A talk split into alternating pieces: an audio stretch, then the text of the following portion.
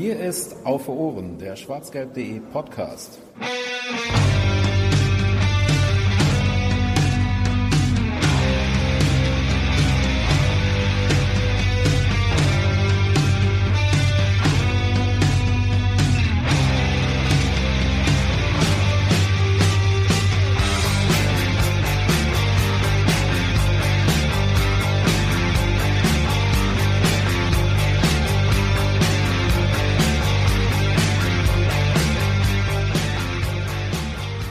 Ibims, Stefanie und wir sind auf Ohren. Herzlich willkommen zur 33. Hast du, hast du tatsächlich mit Ibims angefangen? Ja, nicht?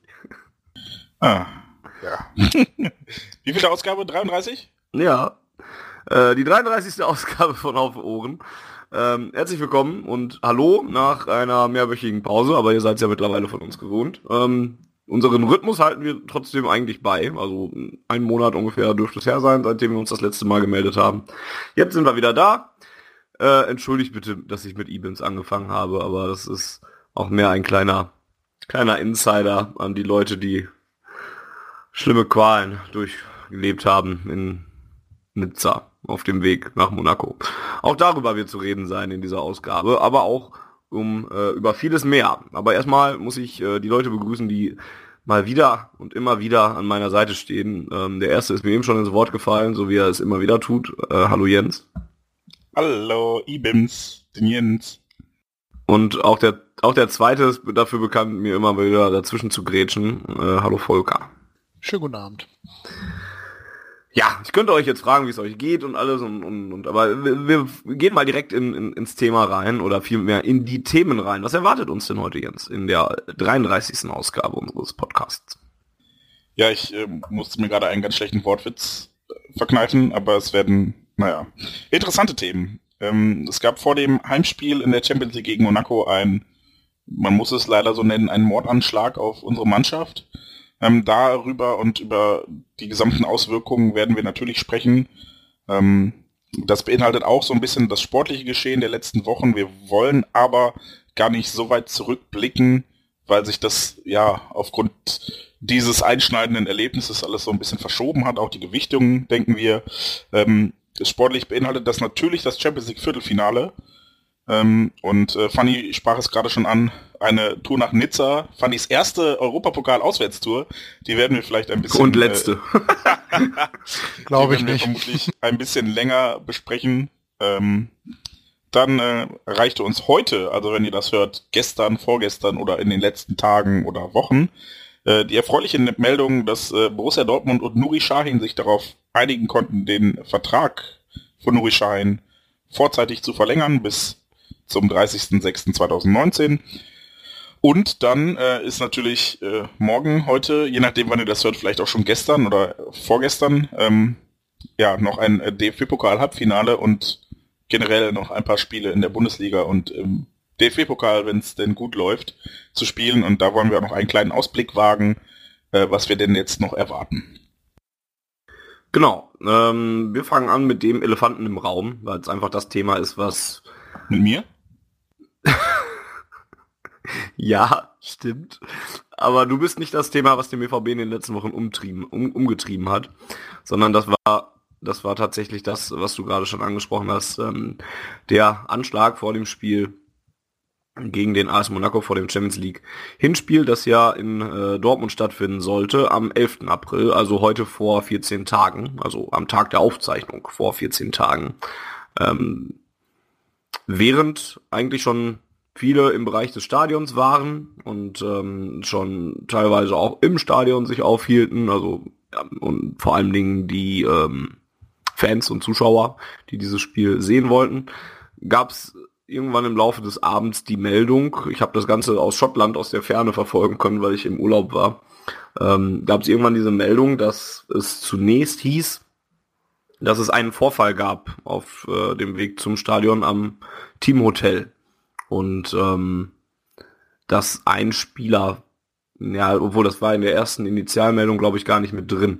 Äh, weitere Infos folgen, hieß es dann und so weiter. Und es kam dann heraus, dass ein Spieler wohl verletzt sei oder was abbekommen habe Und dann gerüchtete man sich so durch die Welt, ne? Und, und es kam recht schnell raus, dass dieser Spieler wohl Mark Bartra sei und dass es ein, eine, eine Explosion am Teamhotel gab. Und ähm, ja, mittlerweile wissen wir es ja doch recht detailliert, was passiert ist. Ähm, nämlich als die Mannschaft äh, vom Teamhotel in Richtung Stadion aufbrechen wollte, gab es eine Explosion von insgesamt drei Sprengsätzen, die in einer Hecke deponiert wurden und ähm, die das ganz klare Ziel hatten, Spieler von Borussia Dortmund oder äh, Angestellte von Borussia Dortmund, ähm, ja, im besten Falle zu, zu verletzen und äh, im schlimmsten Falle gar sogar zu töten. Also ich, ich glaube, so weit ist man nicht, dass man jetzt genau sagen kann, ob, ob derjenige, der da jetzt inhaftiert wurde, denn mittlerweile hat sich auch ein Verdächtiger dazu gefunden, ähm, ob der jetzt direkt wieder, wirklich Spieler umbringen wollte, aber die Möglichkeit bestand auf jeden Fall, denn es waren deftige Sprengsätze, die da explodiert sind, mit teilweise ähm, Metallstiften mit drin. Und ähm, ja, rückblickend wissen wir mittlerweile, dass viele oder dass alle ein wahnsinniges Glück gehabt haben, wenn man hört, dass einer dieser Metallstifte in den Mannschaftsbus ein, eingeschlagen ist, aber nur in eine Sitzstütze rein und nicht in einen Spielerkörper. Ähm, zum Beispiel. Marc Bartra hat ähm, einige, ja, was hat er genau abgekriegt? Hat er Scherben im Arm? Hat er, oder hat er Teile von der Bombe? Da bin ich jetzt so ein bisschen überfragt, weiß das einer von euch, euch besser? Nee, ich nicht. Ich habe nur irgendwie Gegenstände im Arm, das habe ich doch so im Kopf, aber ansonsten. Genau, also das ist doch das, was so. ich... Das ist Metall- oder Glassplitter waren, weiß ich nicht. Ja, also er hatte Fremdkörper im Arm, musste dann am selben Abend noch operiert werden und so weiter. Auch eine Mittelhand, glaube ich. Speicher. Ja, auch, auch gut möglich. Fehlt jetzt dem BVB natürlich äh, verletzt, aber das ähm, ist zu vernachlässigen im Prinzip, weil wichtig ist, dass es sonst keine Geschädigten äh, bei diesem Anschlag gab. Äh, innerhalb, der, innerhalb der Mannschaft. Geschädigt. Ja, natürlich. Körperlich geschädigt. Innerhalb der Mannschaft, ich glaube, ein Polizist wurde noch verletzt.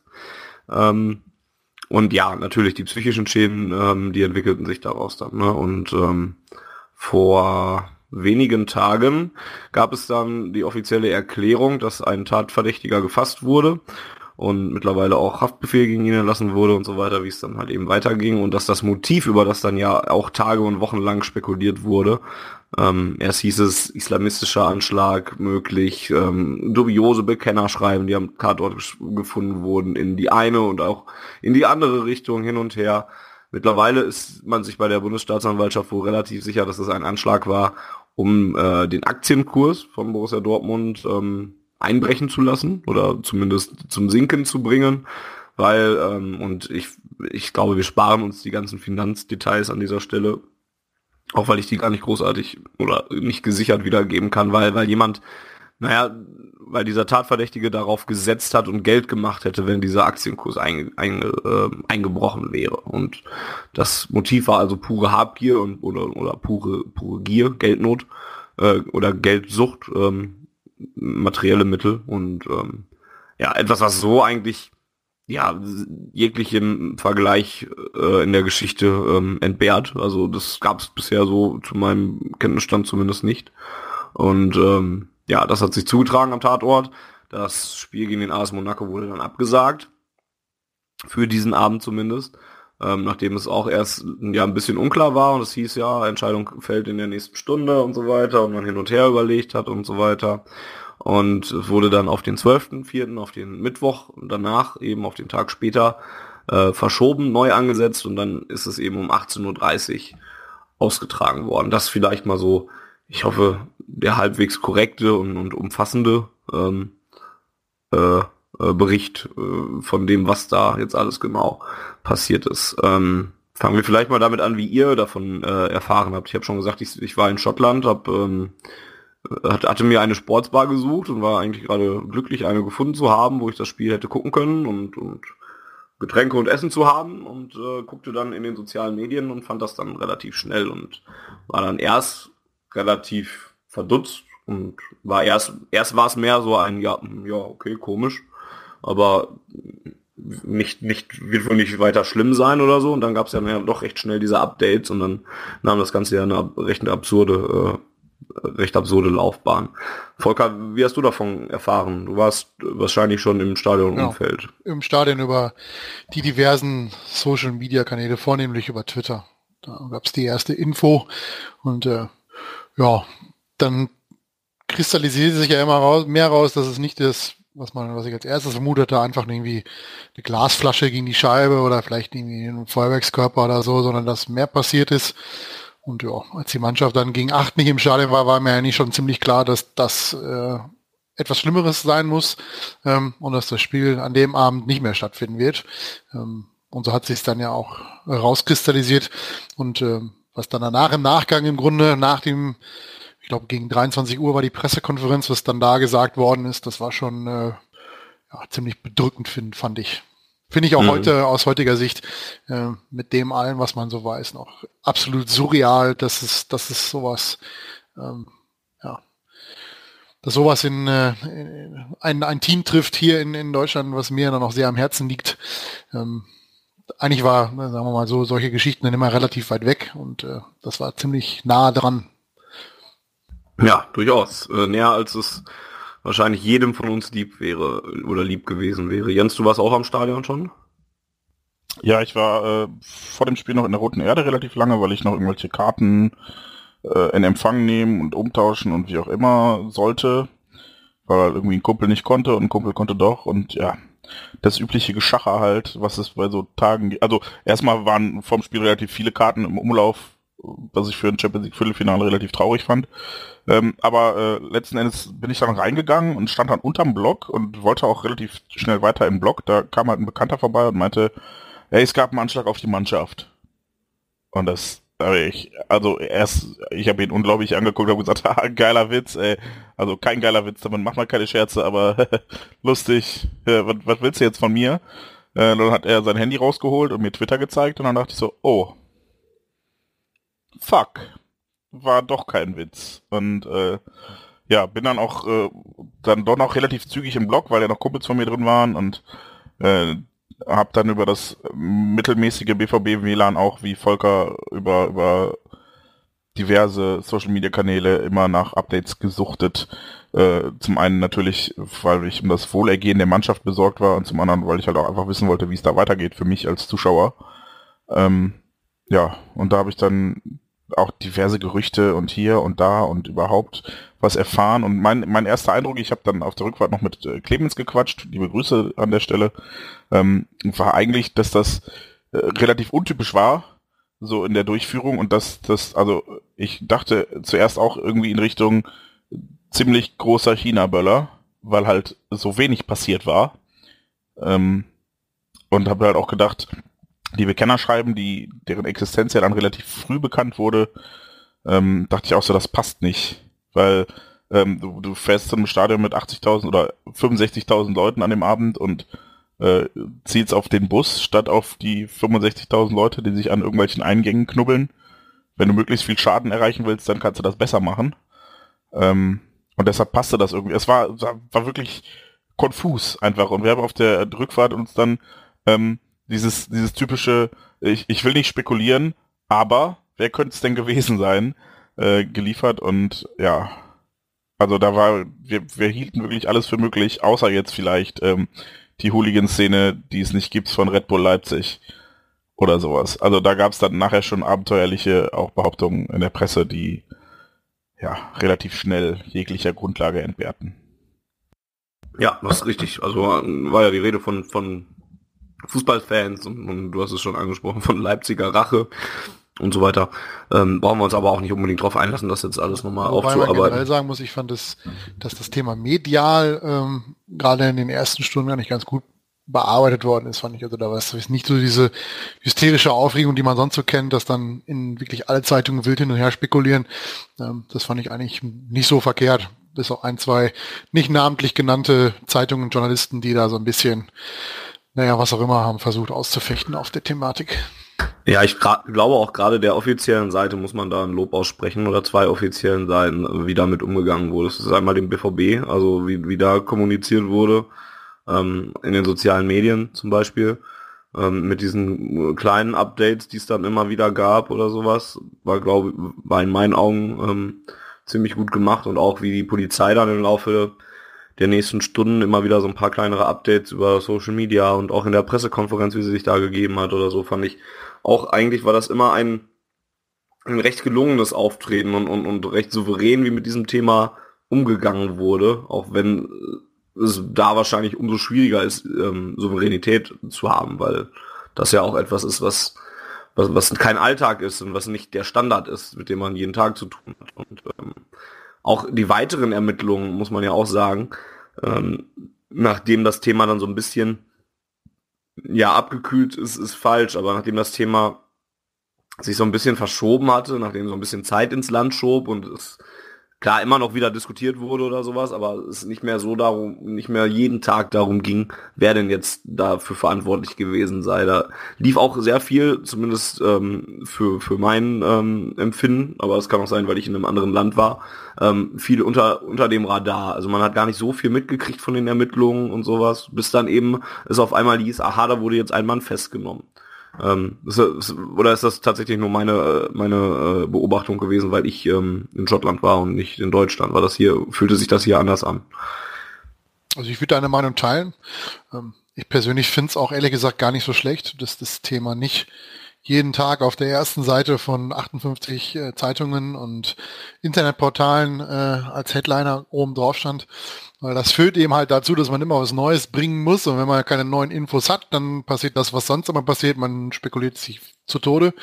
Und ähm, das fand ich eigentlich ganz gut, dass das so ein bisschen unter dem Radar geflogen ist, medial. Das ist äh, ja eben halt diese ganzen Spekulationen, warum und wieso und, und so weiter, äh, ist da nicht den das Ausmaß genommen hat, was es sonst so nimmt. Ähm, okay.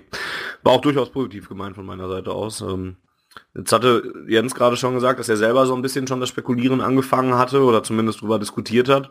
Ähm, ich muss ehrlich sagen, dass mein erster, also ich habe schon so gedacht, wie Jens es erst nicht getan hat. Also ich habe schon, mein erster Impuls war dann irgendwie dann, wo es dann auf einmal Bombe hieß oder so, war dann schon eher, dass ich so in diese Richtung, dass es halt, also terroristischer Anschlag oder so gedacht habe. Ähm, weil, also jetzt nicht wegen irgendwelcher Bekennerschreiben oder so, sondern vielleicht auch so, so reflexartig, weil man es ja leider heutzutage ja, diese, man, man kennt diese Meldungen halt, ne? Und man wird jeden, nicht jeden Tag zum Glück, aber man wird ja in, in regelmäßigen Abständen fast schon mit solchen Sachen konfrontiert. Und deswegen habe ich dann schon gedacht, ja, okay, krass, scheiße, äh, das war tatsächlich jetzt ein Terroranschlag oder sowas. Ähm, und muss dann auch sagen, dass das ja auch nichts ist, worüber ich mir im Vorfeld noch nie Gedanken gemacht hätte. Also dass, dass es irgendwie, dass ich dass sowas auch mal diesen Volkssport treffen kann. Ähm, darüber hat auch, glaube ich, jeder von uns schon mal nachgedacht. Ne? Fußball ist ein Riesending in Deutschland oder generell in Europa ja auch einfach oder auch der Welt im Prinzip. Und, und, und ähm, ja, und es zieht verdammt viele Leute immer an und so. Und weiß nicht, ich habe schon oft mal gedacht, was passiert denn, wenn da mal jemand auf dem Westfalenstadion Vorplatz irgendwie auf doofe, Gedanken kommt oder sowas. Ne? Ähm, sind keine schönen Gedanken, aber sind halt auch welche, die man in der heutigen Zeit dann vielleicht doch leider irgendwann mal hat. Und deswegen gingen meine ersten Gedanken schon so ein bisschen in Richtung Richtung dieses Terroranschlags. Jens hat gerade schon gesagt, die haben viel darüber geredet und Jens hat gesagt, wäre vielleicht gar nicht so typisch oder so, kam ihm ein bisschen bisschen Spanisch vor. Ähm, weißt du noch, Volker, wie, wie das bei dir war, wie, wie du so deine Entwicklung der Theorien, die ja jeder dann trotzdem irgendwie hatte, ähm, wie die vonstatten gegangen ist? Also ich hielt zumindest einen Anschlag vom, vom IS relativ zügig für äh, unglaubwürdig, die Theorie. Ähm, man hat es ja jetzt auch wieder in, in Paris gesehen mit dem erschossenen Polizisten. Ähm, wenn der IS da irgendwie seine Finger mit dem Spiel hat, sind die immer relativ schnell, das auch für sich zu deklarieren. Einfach, weil sie es auch brauchen, um ihre, ja, ihre Ideologie und ihre Schlagkräftigkeit irgendwie zu beweisen. Deswegen sind die immer ganz schnell dabei, sich zu irgendwas zu bekennen. Das haben sie ja bis heute nicht gemacht. Von daher hat sich das Thema dann damit auch erledigt.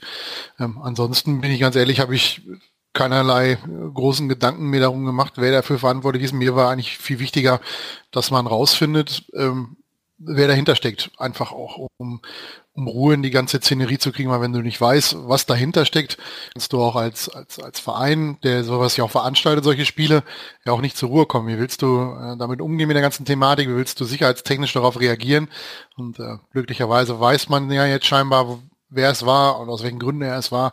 Und ich denke, dass äh, damit sollte das Thema dann auch zumindest aus der Sicht ähm, entsprechend äh, zu Ende sein. Trotzdem muss man noch ein bisschen weiter drüber reden. Jetzt gibt es die also jetzt gibt es ja ganz unterschiedliche und, und, verschiedene Weisen, auf denen man sich diesem Thema nähern kann und über die äh, gesprochen wurde in, in, in dieser Hinsicht. Ähm, nachdem wir noch ein bisschen abgesteckt haben, wer was emotional als erstes vielleicht empfunden hat oder so.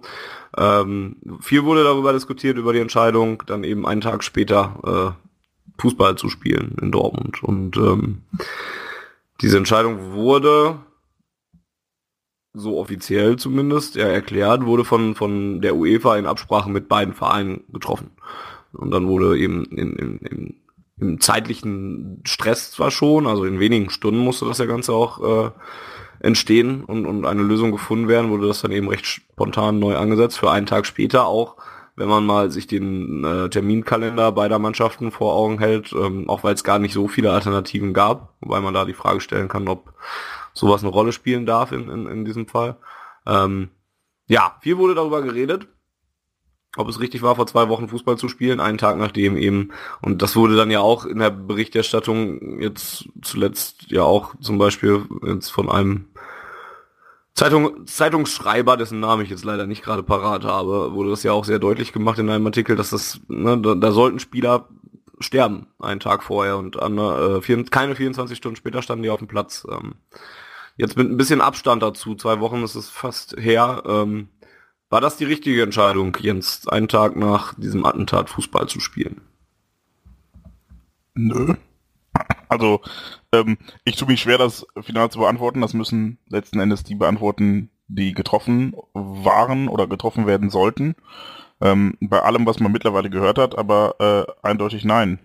Das war nicht die richtige Entscheidung. Und äh, wenn man sich die Spieler auf dem Feld und vor allen Dingen danach auch in diversen Interviews nochmal angesehen hat, die waren ja alle fertig. Und zwar richtig fertig mit den Nerven. Und ähm, ja, ich will nicht sagen, es war unverantwortlich, die spielen zu lassen, aber man muss da schon äh, sehr wenig darauf gegeben haben, wie es denen geht, die da in diesem Bus saßen, wie es denen geht, die nachher auf dem Feld stehen und muss sich da schon sehr wenig mit auseinandergesetzt haben, was denn denen durch den Kopf geht, während sie da Fußball spielen sollen. Ähm, Nuri Schein hat ein beeindruckendes Interview gegeben danach, wirklich, also beeindruckend nicht nur in dem Sinne, dass ähm, das, was er gesagt hat, gut war oder, oder war oder wie auch immer, sondern einfach eindrucksvoll, als dass es hängen geblieben ist und dass man da wirklich gedacht hat, so, wow, krass, was denen allen so durch den Kopf gegangen ist während der Zeit und äh, ne, was man denen jetzt zugemutet hat, das ja, war vermutlich, oder nicht vermutlich, ich bin mir ziemlich sicher, dass es deutlich zu viel war und ähm, möchte diese gesamte Entscheidungsfindung da jetzt auch einfach mal ein bisschen kritisieren, auch wenn du schon sagtest, dass es halt schwierig ist, das zu kritisieren, denn ich glaube, jeder derer, die da irgendwelche Entscheidungen getroffen haben oder Entscheidungen treffen mussten, ähm, stand wieder von jemand anderem unter Druck. Ja, also äh, die UEFA kriegt vermutlich Druck von irgendwelchen Fernsehanstaltungen, die sagen, hey, hey, hey, wir müssen aber bla bla bla. Ja, dann äh, macht die UEFA, gibt den Druck dann weiter an, an die Vereine, die sagen, hey, äh, ihr müsst, weil äh, der, der Rahmenterminplan und keine Ahnung, dann sitzen da ein Watzke und ein Raubal irgendwo in einem Besprechungszimmer und äh, tauschen sich damit mit den Monaco-Leuten aus, die ja vielleicht auch sagen, hey, äh, pff, uns ist ja nichts passiert, ist jetzt vielleicht ein bisschen plakativ und ein bisschen überzogen ausgedrückt, aber die sagen dann, ja, uns ist nichts passiert, warum sollen wir jetzt einen Nachteil daraus haben? Äh, es wäre ja nicht aufgrund von uns verschoben, wie auch immer. Ich glaube, zu der Zeit war halt auch das Ausmaß noch nicht so ganz klar, weil eben keiner im Raum war, der Teil dieser Busbesatzung war. Äh, und so werden dann Entscheidungen gefällt, die ähm, ja nicht von denen gefällt werden oder wurden, äh, die davon betroffen waren, sondern von denen, die weit oben drüber sind und entscheiden dürfen und müssen und auch andere Interessen verfolgen. Ähm, ja, und dann kommen dann falsche Entscheidungen bei heraus. Also für meinen Begriff und für nach all dem, was die Spieler seitdem gesagt haben. Und was man, also übrigens war es Oliver Fritsch, der das Ding in der Zeit geschrieben hat, was du meinst, den Artikel Funny. Ähm, was man ihm halt auch dazu sagen muss, es gab ja nicht nur, nicht nur von Verbänden oder von der UEFA und vermutlich dann auch über drei Ecken dann über Sponsoren des BVB vermutlich entsprechende ja, Druck, sag ich mal, dass man vielleicht doch spielt. Weil ich mir durchaus vorstellen könnte, wenn, wenn Borussia gesagt hätte, wir treten nicht an, dann wäre man vermutlich ähm, disqualifiziert worden. aus der UEFA Champions League hätte dann entsprechend natürlich ähm, Verluste gehabt. Ähm, da gibt es mit Sicherheit auch Kräfte, die gesagt haben, okay, wir müssen trotzdem spielen, weil da geht es um viel Geld. Ähm, die andere Sache ist, wenn sich dann ein de Maizière hinstellt und sagt, wir müssen ein Zeichen gegen den Terror setzen und daher muss gespielt werden und dann kommt noch eine Angela Merkel und pflichtet ihm bei, ähm, dann weißt du, welche Züge das ganze Thema nimmt. Ähm, dann wird das nämlich auch wahlpolitisch entsprechend ausgeschlachtet, das ganze Thema. Und äh, ja, ich, ich glaube, dass man, dass sich, man hat sich ja Tuchel hat ja im, Spiel danach ganz deutlich zu verstehen gegeben, dass man mit ihm als Trainer und so als auch mit der Mannschaft nicht ein Wort über die Thematik verloren hat, wann gespielt wird. Das hat man ja auch von den Spielern gehört, dass sie damit überhaupt nicht einverstanden waren. Ähm, ich glaube, dass so, dass, dass die Verantwortlichen vom BVB, Watzke, Rauber, ähm, in der Situation echt die ärmsten Schweine in Anführungsstrichen gewesen sind, ähm, da jetzt entscheiden zu müssen, was machen wir. Ja, auf der einen Seite die Mannschaft, die eigentlich nicht spielen will, das haben sie sich wahrscheinlich gedacht, ähm, dass das schwierig wird und auf der anderen Seite eben halt die diversen Drucksituationen aus Politik und Verband und Sponsoring, äh, das auf jeden Fall angetreten werden muss. Also ich ja. hätte die Entscheidung nicht fällen wollen, ganz ehrlich. Also als Verantwortlicher des Vereins hätte ich diese Entscheidung nicht fällen wollen. Weil egal was du machst, es gibt es gibt halt keinen, keinen gescheiten Weg. Wenn du sagst, du trittst nicht an, dann, dann nimmst du dir halt, nimmst du den Spielern ja auch irgendwie die, die Möglichkeit auf ein Champions League Halbfinale und auf der anderen Seite ähm, gibt es halt auch keine Möglichkeit oder keine große Möglichkeit, ohne den Spielplan komplett über den Haufen zu werfen, dieses Spiel äh, eine Woche später oder auf dem Freitag oder wie auch immer an, anzusetzen, weil du musst andauernd irgendwelche anderen Sachen verlegen. Und dann muss der Verband in Frankreich mitspielen, dann muss der Verband hier mitspielen, dann muss Sky mitspielen, dann muss Kanal Plus mitspielen und so weiter und so fort. Ähm, ich denke, man wird da einfach den Weg des geringsten Widerstandes gegangen sein in der Situation. Auch auf Kosten, dass die äh, Spieler eben halt deutlich zu verstehen gegeben und dass sie das nicht wollten. Also ja, ich muss mit beiden zustimmen. Ne? Also ich will da auch mit keinem getauscht, äh, tauschen. Ne? Es, ist auch, es ist auch sehr leicht, dann darauf ähm, auf die auf den Verantwortlichen, auf einem Hans-Joachim Watzke oder sowas einzuschlagen oder auch vielleicht sogar auch auf die UEFA einzuschlagen, ist auch relativ einfach. Ne?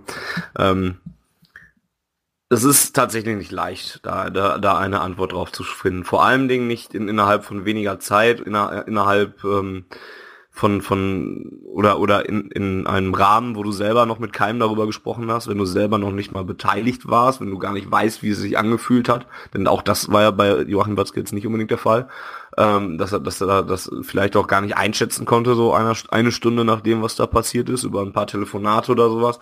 Es ist tatsächlich nicht leicht. Ne? Ähm, trotzdem will ich das auch nicht unbedingt durchgehen lassen alles. Also ich, ich kann mich immer noch zwei Wochen später immer noch hier hinstellen und sagen, dass dieses Spiel darf niemals angepfiffen werden. Und mir ist vollkommen bewusst, dass dann da, dass, dass es dann solche Sachen gibt wie Disqualifikation oder sowas oder Rahmenterminkalender, die dann nicht passen oder so.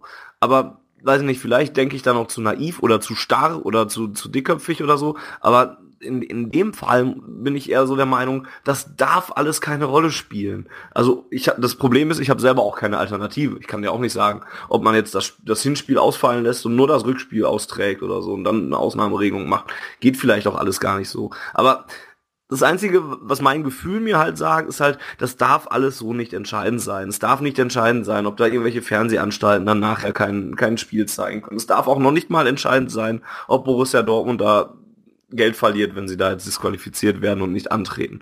Also, das ist naiv, meine Denke vielleicht, aber ich, ich stelle mich dahin und sage, das Spiel darf einfach nicht angepfiffen werden. Da muss es irgendwie einen Weg finden, da, damit so umzugehen, dass es, ähm, dass es irgendeine Lösung gibt. Also, weiß ich nicht, verschieb, du kannst auch nicht alles um eine Woche verschieben, auch nicht das Finale und sowas, also ist mir auch alles vollkommen klar. Aber so rein emotional bin, bin ich der Meinung, dass es dass das alles keine Argumente sein dürfen in diesem Fall. Also wenn man wenn man ehrlich ist, ähm, hat haben solche haben die Verbände also auch ein UEFA oder auch andere Verbände in solchen Situationen eigentlich immer genauso reagiert, dass sie ihr Ding durchgezogen haben. Ne? Also wenn man bedenkt, äh, 85 in Heisel äh, beim Champions League oder damals noch Europapokal der Landesmeister beim Endspiel zwischen Liverpool und Juve, da haben sie das Ding durchgezogen, obwohl im Stadion äh, Todesopfer gelegen haben, die auf den Tribünen gelegen haben. Ja, sie haben am 11. September das Ding durchgezogen und erst den Spieltag drauf, also ich glaube am 12. September, den Spieltag haben sie abgesagt oder eine Woche verlegt, weil der Druck dermaßen hoch war, das Spiel nicht oder die Spiele nicht anzupfeifen. 72 bei den Olympischen Spielen, die hat man durchgezogen nach dem Terroranschlag, da hat man äh, den Satz geprägt, the show must go on. Und äh, ja, man, man kann davon halten, was man will, aber gerade die, die Verbände ähm, nehmen auch solche Sachen eigentlich im Grunde genommen. Ich wüsste nicht, dass sie mal darauf Rücksicht genommen haben, in den großen, großen Veranstaltungen, dass der mal Tag unterbrochen worden ist oder dass man mal gesagt hat, äh, wir machen jetzt mal zwei Tage Ruhe und die, die sportlichen Wettbewerbe kriegen wir irgendwie schon geregelt. Ja, aber es macht's ja nicht besser. Also nee, das ist schon richtig. Nur ich glaube einfach, dass klar, man, man kann immer dieses Argument bringen, dieses Totschlagargument, äh, wir müssen ein Zeichen gegen den Terror setzen, wir dürfen uns davon nicht kleinkriegen lassen. Ähm, ist halt, ja, es ist, ist halt Blasphemie irgendwie, ne? Also, ja, also finde, Blasphemie finde, nicht das richtige Sinne Wort ist, aber im Grunde genommen ist es ja nichts mehr als eine Phrase. Ja? Die einzige Konsequenz, die ich hätte, hätte oder sagen wir mal, die ich für, für akzeptabel und logisch gehalten wäre, wenn Borussia sich zurückgezogen hätte, dann gesagt, tut mir leid, wir spielen nicht. Wir können nicht spielen, es ist ein, ein Sprengstoffanschlag auf unsere Mannschaft verübt worden. Die Mannschaft wusste ja da zu dem Zeitpunkt auch schon, wen es erwischt hat und wie, in, inwiefern es Marc Bartra erwischt hat. Das werden sie mitgekriegt haben. Und äh, man hätte dann vielleicht einfach sagen sollen, wir spielen nicht. Gut, das ist aber dann wieder etwas, was also äh, da kritisiere ich dann auch die, die interne Kommunikation insofern, als dass das, was den Spielern durch den Kopf ging, vermutlich dann die, die es entscheiden mussten, äh, deutlich zu spät erreicht hat oder wie auch immer. Und ähm, die, den Kritikpunkt lasse ich dann auch nicht außen vor. Also ich weiß jetzt nicht, ob und wer da wen wie gefragt hat, aber ähm, ich glaube nicht, dass da wirklich äh, vor der Entscheidung klar war, okay, die Spieler haben absolut, sind absolut nicht ja. in der Lage. Und, ne? und selbst also wenn, glaube, also selbst, selbst wenn man die Spieler gefragt hätte, ja, man hätte gesagt, pass auf, äh, Mannschaftsrat, äh, na, ich lache jetzt, aber eine halbe Stunde nach dem oder eine Stunde nach dem Anschlag zu sagen, könnt ihr morgen spielen oder nicht, ähm, es gab ja nur einen gewissen Zeitraum zu entscheiden, wann das Spiel wieder stattfinden soll. Ich glaube, innerhalb von zwei Stunden muss das laut UEFA-Regelung auch geklärt werden, wann ein Spiel, was nicht stattfinden kann, äh, den nächstbesten Termin hat. Ey, ich meine, wie sollen die Jungs nach einer Stunde, äh, nach, so, nach so einer äh, Geschichte klaren Kopf haben, um zu entscheiden, ob sie am nächsten Tag kicken können oder nicht? Also selbst dann, ja, wenn man sie gefahren ja. hätte, wäre mit Sicherheit eine, eine, eine Geschichte rumgekommen, ähm, die, die, äh, ja, sagen wir mal, äh, uns nicht viel weitergeholfen hätte oder den Spielern nicht, nicht gerecht geworden wäre. Wenn man jetzt mal gesagt hätte, man hätte jetzt 24 Stunden Zeit gehabt, sich über das Thema Gedanken zu machen, ja, oder eine Nacht drüber und am nächsten Morgen hätte man irgendwie um 12, hätte man sich getroffen und gesagt, pass auf, wie machen wir es, spielen wir oder spielen wir nicht. Ähm, Monaco war ja eh noch da, dann hätte man es machen können. Aber ich weiß es auch nicht. Das ist Lehren, etwas, wir, Lehren werden die, wird der, DF, äh, der DFB, die UEFA aus der Thematik auf jeden Fall nicht ziehen. Sie werden es bei der nächsten, bei der nächsten Situation, die ähnlich gelagert ist, einfach wieder durchziehen. Weil das ja schade ist, ne? Also man muss ja auch schon sagen, dass das ja auch, klar, das ist auch etwas, dafür hast du keinen Notfallplan in der, in, in der Tasche liegen ne? oder in der, im Schrank liegen. Ne? Also wenn, wenn ein Rasen unbespielbar ist oder so, dann kannst du dich auf gewisse Sachen verlassen oder so, dann kannst du gewisse Sachen immer wieder anwenden. In dem speziellen Fall, da greift halt nichts davon, von alledem. Ne? Du kannst jetzt überlegen, ob du sowas jetzt anlegen möchtest dafür, äh, falls es sowas nochmal gibt oder so. Weiß ich nicht, hilft wahrscheinlich auch nicht, weil das ja auch immer sehr individuelle Sachen sind, die man da eigentlich entscheiden muss. Aber nichtsdestotrotz, ich finde immer noch, dass das, also Irgendwer, ich frage mich, ich frag mich halt, was geben. passiert wäre, wenn das Spiel nicht auf dem Dienstag stattgefunden hätte oder terminiert gewesen wäre, sondern auf dem Mittwoch. Das, hätte das schon ganze Thema wäre einen Tag später gemacht, passiert. Ja. ja. und man hätte den Ausweichtermin, wen hätte man gehabt? Man hätte Donnerstag spielen müssen. Dann hätten die ersten gesagt, okay, wir müssen aber samstags auch wieder kicken. Wie sollen wir denn dann noch rechtzeitig wieder nach Hause kommen? Also auch da hätte man ja sicherlich eine Lösung gefunden, ja, dass man das Spiel hätte durchziehen oder, oder, oder stattfinden lassen können. Ähm, scheinbar war das ja gar keine Option, zu sagen, okay, wir versuchen das mal da äh, eventuell anderweitig zu verlegen. Ähm, also ich glaube, wenn man einen Weg gefunden hätte oder eine, eine, eine wenn man gewollt wäre oder gewillt gewesen wäre, eine Lösung zu finden, die der, die der äh, dem BVB-Mannschaft Gericht geworden wäre, hätte man da sicherlich Mittel und Wege gefunden. Ja, und, und die muss es dann halt einfach geben. Ne? Und das, also irgendwie muss man es machen. Und deswegen kann ich eigentlich immer noch sagen, dass es halt irgendwie falsch war. Es muss irgendeinen anderen Weg gehen. Ähm, jetzt hatten wir gerade auch schon diese Überhöhung angesprochen, ne? diese Worte, die dann gefallen sind von, von, von Leuten ganz weit außerhalb, ne? dass dann gesagt wird, wir müssen jetzt für die Gesellschaft eintreten. Aber dass das auch Leute waren, dann ja auch teilweise, die für den Verein arbeiten. Ich weiß jetzt nicht mehr, nagelt mich jetzt nicht mehr genau darauf fest, was Reinhard Rauber gesagt hat als Präsident und was Watzke als, als, als ähm, Geschäftsführer gesagt hat. Aber auch die haben ja auch Aussagen in diese Richtung fallen lassen. Ähm, eine fürchterliche Überhöhung dieses Ganzen ähm, für die Gesellschaft hätte man gespielt. Das liest man ja teilweise heute noch in, in manchen diversen Artikeln. Ähm, und, auch alle irgendwie so, so ziemlich am Thema vorbei. Ne? Die haben gespielt, weil sie mussten und nicht, weil sie für irgendwas eingetreten sind oder so. Und guck dir die Spieler danach an. Ne? Die sind, sind nicht für irgendwas eingetreten. Die haben da gestanden, waren die ärmsten Säue der Welt eigentlich, weil sie da dieses Spiel spielen mussten.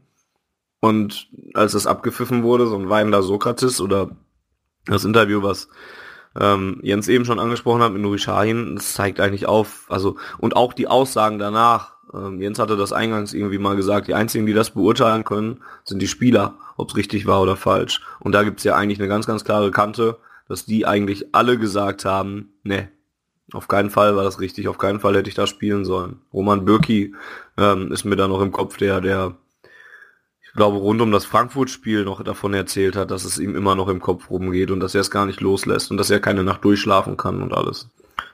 Und sobald diese Frage eigentlich mit Nein beantwortet kann, also von Seiten der Spieler, ist es für die das Richtige zu spielen, dann ist das für mich eigentlich dann ist das Ende der Diskussion, wenn die nicht spielen können, nachdem die fast in die Luft geflogen wären, dann habe ich auch also dann kann ich da nicht mehr großartig darüber diskutieren, dann ist das die Entscheidung, die gefallen werden muss in meinen Augen eigentlich.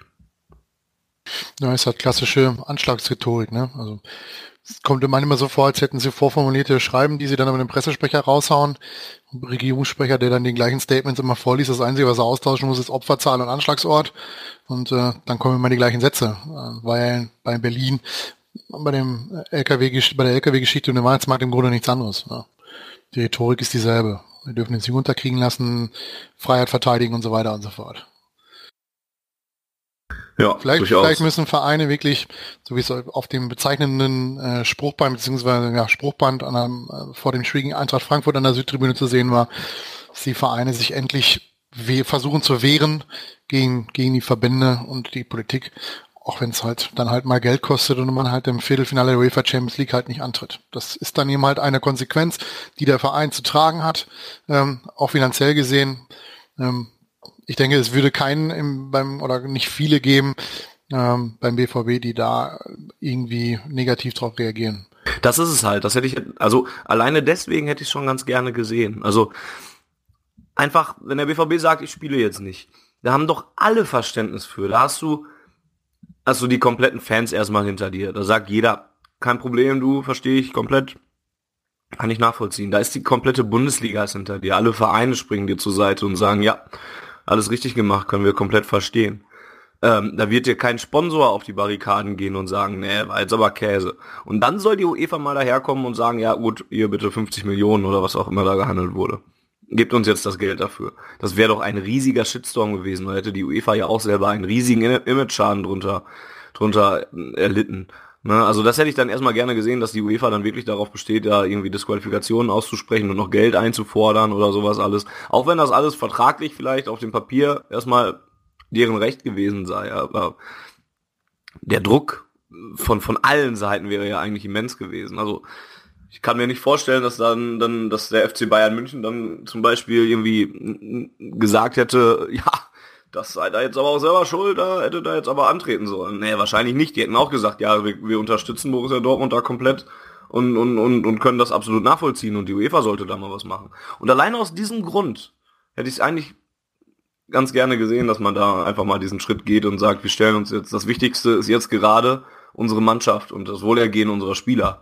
Und ähm, dementsprechend trete ich da jetzt vielleicht nicht an. Also um mal zu sehen, was dann passiert. Aber dieses, dieses Beugen vor der UEFA oder vor den Verbänden ist schon, schon recht krass dann in diesem Fall, wenn es dann sogar um solche, solche schlimmen Situationen gibt, die man da durchlebt. Ich glaube, ihr unterschätzt dabei immer noch den Wunsch der Spieler, dass sie gerne ein Champions League Viertelfinale spielen wollten, halt nur nicht zu dem Zeitpunkt und nicht in dieser äh, ja, Gemütslage und in dieser Verfassung. Also ähm, ich glaube, wenn Aki Watzke gesagt hätte, nee, wir treten nicht an, äh, hätte er auch, wäre er auch ziemlich vielen Spielern über den Mund gefahren, die zwar gesagt haben, das war absolut unmenschlich, dass wir heute spielen mussten, die aber zumindest, also wenn ich Thomas Tuchel da Glauben schenken kann, ähm, gerne dieses Spiel generell gespielt hätten, halt nur nicht zu diesem Zeitpunkt. Sie wollten Zeit haben. Das heißt nicht, sie hätten es gar nicht tun wollen. Und ich glaube, das ist dann in der Tat der Konflikt oder diese, diese Schwierigkeit, die sich dahinter verbirgt, wenn man jetzt sagt, der BVB hätte nicht antreten sollen, kann ich durchaus nachvollziehen, ähm, wenn die Spieler das so entschieden hätten. Ich kann mir aber auch durchaus vorstellen, dass die Spieler halt selbst persönlich hin und her gerissen waren, dass sie gesagt haben, boah, ich kann eigentlich morgen nicht spielen, aber ich, das ist schon ein großer Traum und eine große Chance, so ein Champions League Halbfinale, Finale oder was auch immer zu erreichen oder zumindest erreichen zu können. Äh, und deshalb ist es natürlich jetzt im Nachhinein einfach zu sagen, der BVB hätte klare Kante zeigen müssen, aber ich, ich glaube, das ist auch intern nie so klar gewesen und das ist halt dieses von mir angesprochene Kommunikationsproblem, dass da halt irgendwie klar, Watzke denkt dann, ah, Geld, Champions League, bla bla bla und äh, die Spieler denken vielleicht, scheiße, ey, wir wären gerade fast gestorben und der wiederum nächste nimmt das vielleicht auch gar nicht so, so krass wahr. Ja, selbst Thomas Tuchel hat ja gesagt, dass jeder Spieler das unterschiedlich aufnimmt und dass es Tage gab, an denen ging es ihm super gut. Oder also den Umständen entsprechend gut, wo er gesagt hat, ist alles in Ordnung. Und es gab Tage, wo er gesagt hat, boah, das ist absolute Kacke, heute einfach nur aufzustehen, weil äh, er diese Gedanken die ganze Zeit noch im Kopf mit sich rumträgt und das alles äh, ja rekapituliert. Und ich glaube, das ist natürlich jetzt super einfach zu sagen, der BVB hätte da Nein sagen müssen und der BVB hätte dies tun müssen oder jenes. Ähm, für mich wäre einfach wichtig und richtig gewesen, dass sowohl ähm, BVB als auch UEFA Wert darauf liegen, dass die Opfer entscheiden und nicht irgendwer anderes. Ja, dass die Opfer die Wahl haben und ich, das ist immer, das ist dieses Gefühl, was was auch die Spieler vermittelt haben und was mir entstanden ist es gab nie die Wahl für die Spieler. Sie waren nicht gefragt. Ja, sie haben alle gesagt, sie seien hilflos gewesen und sie mussten ja, ähm, obwohl ihnen freigestellt wurde, nicht zu spielen. Und genau da kommt dann ja jetzt wieder dieser, dieser Zwietracht, der interne Zwietracht bei den Spielern her, dass sie sagen, ja, ich hätte, also ich will ja spielen und ich will ja auch mich qualifizieren für die nächste Runde, aber eben nicht heute und nicht hier und nicht so. Ähm, und deshalb ist das ja vielleicht ein Ticken zu einfach zu sagen, die hätten das so und so machen müssen, weil ich glaube, dass selbst mannschaftsintern ähm, ja verschiedene Strömungen und verschiedene Denkweisen zu dem Thema herrschten. Das wollte, ich auch, das wollte ich auch eben gar nicht sagen. Nee, also, nee, nee, nee. Ich, das ging mir nur die ganze Zeit, weil mhm. ihr jetzt auch so einen Rede, Redefluss hattet, wo ich nie dazwischen kam, weil immer wenn Volker, wenn ich dachte, Volker sei fertig, hat er dann noch zwei Sätze dran gehängt und deshalb äh, ging mir das die ganze Zeit schon durch den Kopf. Viel interessanter hätte ich an der Stelle gefunden, wenn die Spieler sich wirklich kollektiv hätten krank schreiben lassen und genau das hätten sie meiner Meinung nach auch ähm, tun sollen. In dem Moment, als ihnen freigestellt wird, ob sie spielen oder nicht, dann sollen sie alle zum Arzt gehen und sagen, ey Leute, ich kann das heute nicht Fertig. Und dann lassen sie sich krank schreiben. Das ist ein, ein wichtiges Thema aktuell. Ähm, Sascha hat dazu bei schwarzgelb.de auch einen wunderbaren Artikel geschrieben. Ähm, wenn ich an Leon Goretzka denke, der im letzten Spiel der Blauen äh, in der Halbzeit gekotzt hat und dann am Ende noch gefeiert wird, weil er ähm, das Spiel durchgespielt hat. Das geht so nicht. Ja, Leute müssen ausgewechselt werden, wenn sie eine fucking Gehirnerschütterung haben. Es kann nicht sein, dass äh, Spieler also ich finde natürlich irgendwie auch geil, wenn Spieler sich über ihre Grenzen hinausbringen, aber wir müssen auch mal so ein bisschen darauf achten, dass das Menschen sind und dass das keine Maschinen und keine Tiere sind und die vielleicht sich auch so ein bisschen vor sich selbst schützen und dann auch mal sagen, hey Leute, ähm, bleibt mal zu Hause. So, und das, das wäre dann vielleicht auch so ein bisschen Initiative gewesen, die die Spieler hätten zeigen müssen. Ich weiß es nicht. Ähm, da weiß ich auch nicht, wie, wie, groß der Druck war, der intern ausgeübt wurde, oder wie groß der eben nicht war, oder wie groß der Druck war, den sich die Spieler gemacht haben. Aber ich hätte viel interessanter gefunden, was die UEFA gemacht hätte, wenn da 25 Spielerleute oder 25 Spieler gesagt hätten, nein, wir sind krank, wir können nicht. Was, was macht die UEFA denn, wenn der BVB aus solchen Gründen nicht antreten kann? Wenn er nicht verweigert zu spielen, sondern wenn er nicht in der Lage ist? Ist ganz klar geregelt. Fliegt man auch raus wahrscheinlich. Ohne Witz, genau. Das ist ganz klar geregelt. Kann ein Team, aus welchen Gründen auch immer, das Spiel nicht antreten, wird es aus dem Wettbewerb ausgeschlossen. Sicher, dass es, können- nicht es können- erstmal für das Spiel noch äh, irgendwie für Nee. den Gegner gewertet wird, irgendwie sowas. Nee, nee, nee, du wirst aus dem Wettbewerb ausgeschlossen. Aber da sind wir ja wieder an dem Punkt, den, den Fanny gerade angeführt hat. Wenn dann publik wird, dass da sich 20 Spieler aufgrund psychischer Nachwehen eines Mordanschlags ähm, krank gemeldet haben und die UEFA dann so kaltherzig ist, sie aus dem Wettbewerb zu schmeißen, dann hätte es ja auch den entsprechenden Shitstorm oder wie auch Also ich, immer ich, glaub, gegeben. ich glaube, ein Verband, der ein Europapokal-Endspiel der- im Europapokal der Landesmeister durchzieht, während, lassen Sie mich jetzt keine falsche Zahlen sagen, um die 30, 40 Leute äh, ihr Leben im Stadion gelassen haben, weil es Ausschreitungen auf den Rängen gegeben hat. Ähm, wer das durchzieht, ähm, der macht einfach alles. Dem ist das völlig scheißegal, Ach, ich- ich ob sich da auch zu, dass 25 sie- Leute krank schreiben oder nicht. Die lassen, die ziehen das Ding durch. Denen ist es wichtiger, dass ihr, ihre Außendarstellung ist denen nicht so wichtig. Denen ist es wichtiger, dass, dass sie ihre Sponsorenverträge erfüllen und das ist das Thema.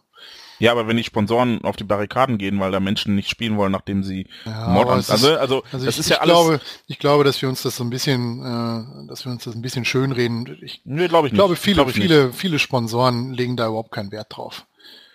Auch ich, ich also Ich ich, glaube. Wir werden es nie erfahren, glücklicherweise. Ähm, Ja, richtig. Aber ich glaube schon, dass das öffentliche Bild äh, eines Verbands und eines Wettbewerbs schon darunter leidet, wenn Spieler wirklich dann auch, also nicht nur nachträglich, sondern auch, also wenn eine Mannschaft ausgeschlossen wird aus solchen Gründen, dann, dann gibt's natürlich Widerstand. Da bin ich mir schon recht sicher. Und Andererseits ist die FIFA ihre Außendarstellung auch seit Jahren egal.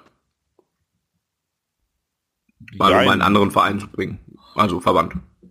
Weiß ich auch nicht. Also da, da kann ich mir auch vorstellen, dass das mittelfristig nicht so geil ist, wenn sich äh, McDonalds und keine Ahnung, wie die Sponsoren alle heißen, äh, dagegen positionieren, was die FIFA macht. Es passiert vielleicht nicht in ausreichendem Maße von Seiten der Sponsoren.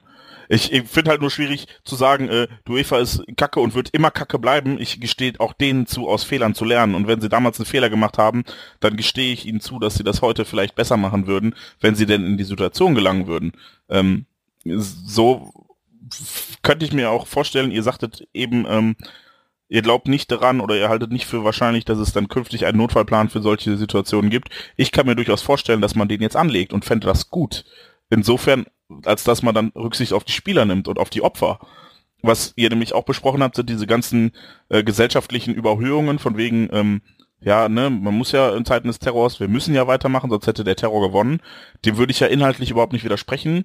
Denn genau das ist es ja. Also wenn, wenn man sich beugt, dann hat der Terror gewonnen und genau das will man nicht. Das Problem ist, ähm, dass bei, bei gewöhnlichen, in Anführungsstrichen, Anschlägen bezieht sich diese Forderung immer auf die gesamte Gesellschaft und auf alle, die drumherum standen, außer den Opfern. Den Opfern wird dann immer gesagt, okay, ihr könnt machen, was ihr wollt, ihr nehmt euch jetzt alle Zeit, die ihr braucht. Wir als Gesellschaft lassen uns aber nicht unterkriegen. Und das war das Problem in diesem Fall, dass halt ähm, die Opfer eines Attentats am nächsten Tag für alle anderen kämpfen sollten. Und es hätte genau andersrum sein müssen. Eigentlich hätten wir die Stärke zeigen müssen und sagen müssen, okay, passt auf, ihr wurdet jetzt attackiert, wir fangen euch auf, irgendwie sowas. Und das ist das, was Watzke und auch Raubal und alle, die diese gequirlte Kacke von, von ähm, ja, für die gesamte Gesellschaft und bla bla bla und alle, die das herausposaunt haben, haben halt nicht verstanden, wer da was für die Gesellschaft tun muss und von wem man da etwas verlangen kann und von wem nicht. Und dass man von Spielern, ähm, die ein, ein Mordattentat durchlebt haben, erwartet und verlangt, dass sie am nächsten Tag Fußball spielen. Auch wenn man ihn freistellt, ähm, es nicht zu tun. Aber wir haben ja gerade über die Folgen gesprochen, die das gehabt hätte. Das geht halt einfach nicht. Und sich dann noch hinzustellen und sagen, wir machen das ja nicht für uns, sondern für die gesamte Gesellschaft. Also bitte. Also bitte. Es ist alles, Übrigens noch kurz, mich korrigieren, wenn ich noch eben darf. Ich habe es jetzt nachgelesen, was passiert, wenn dein Verein nicht antritt. Artikel 27.1 der UEFA-Regularien zur Champions League, Weigerung zu spielen oder ähnliche Fälle.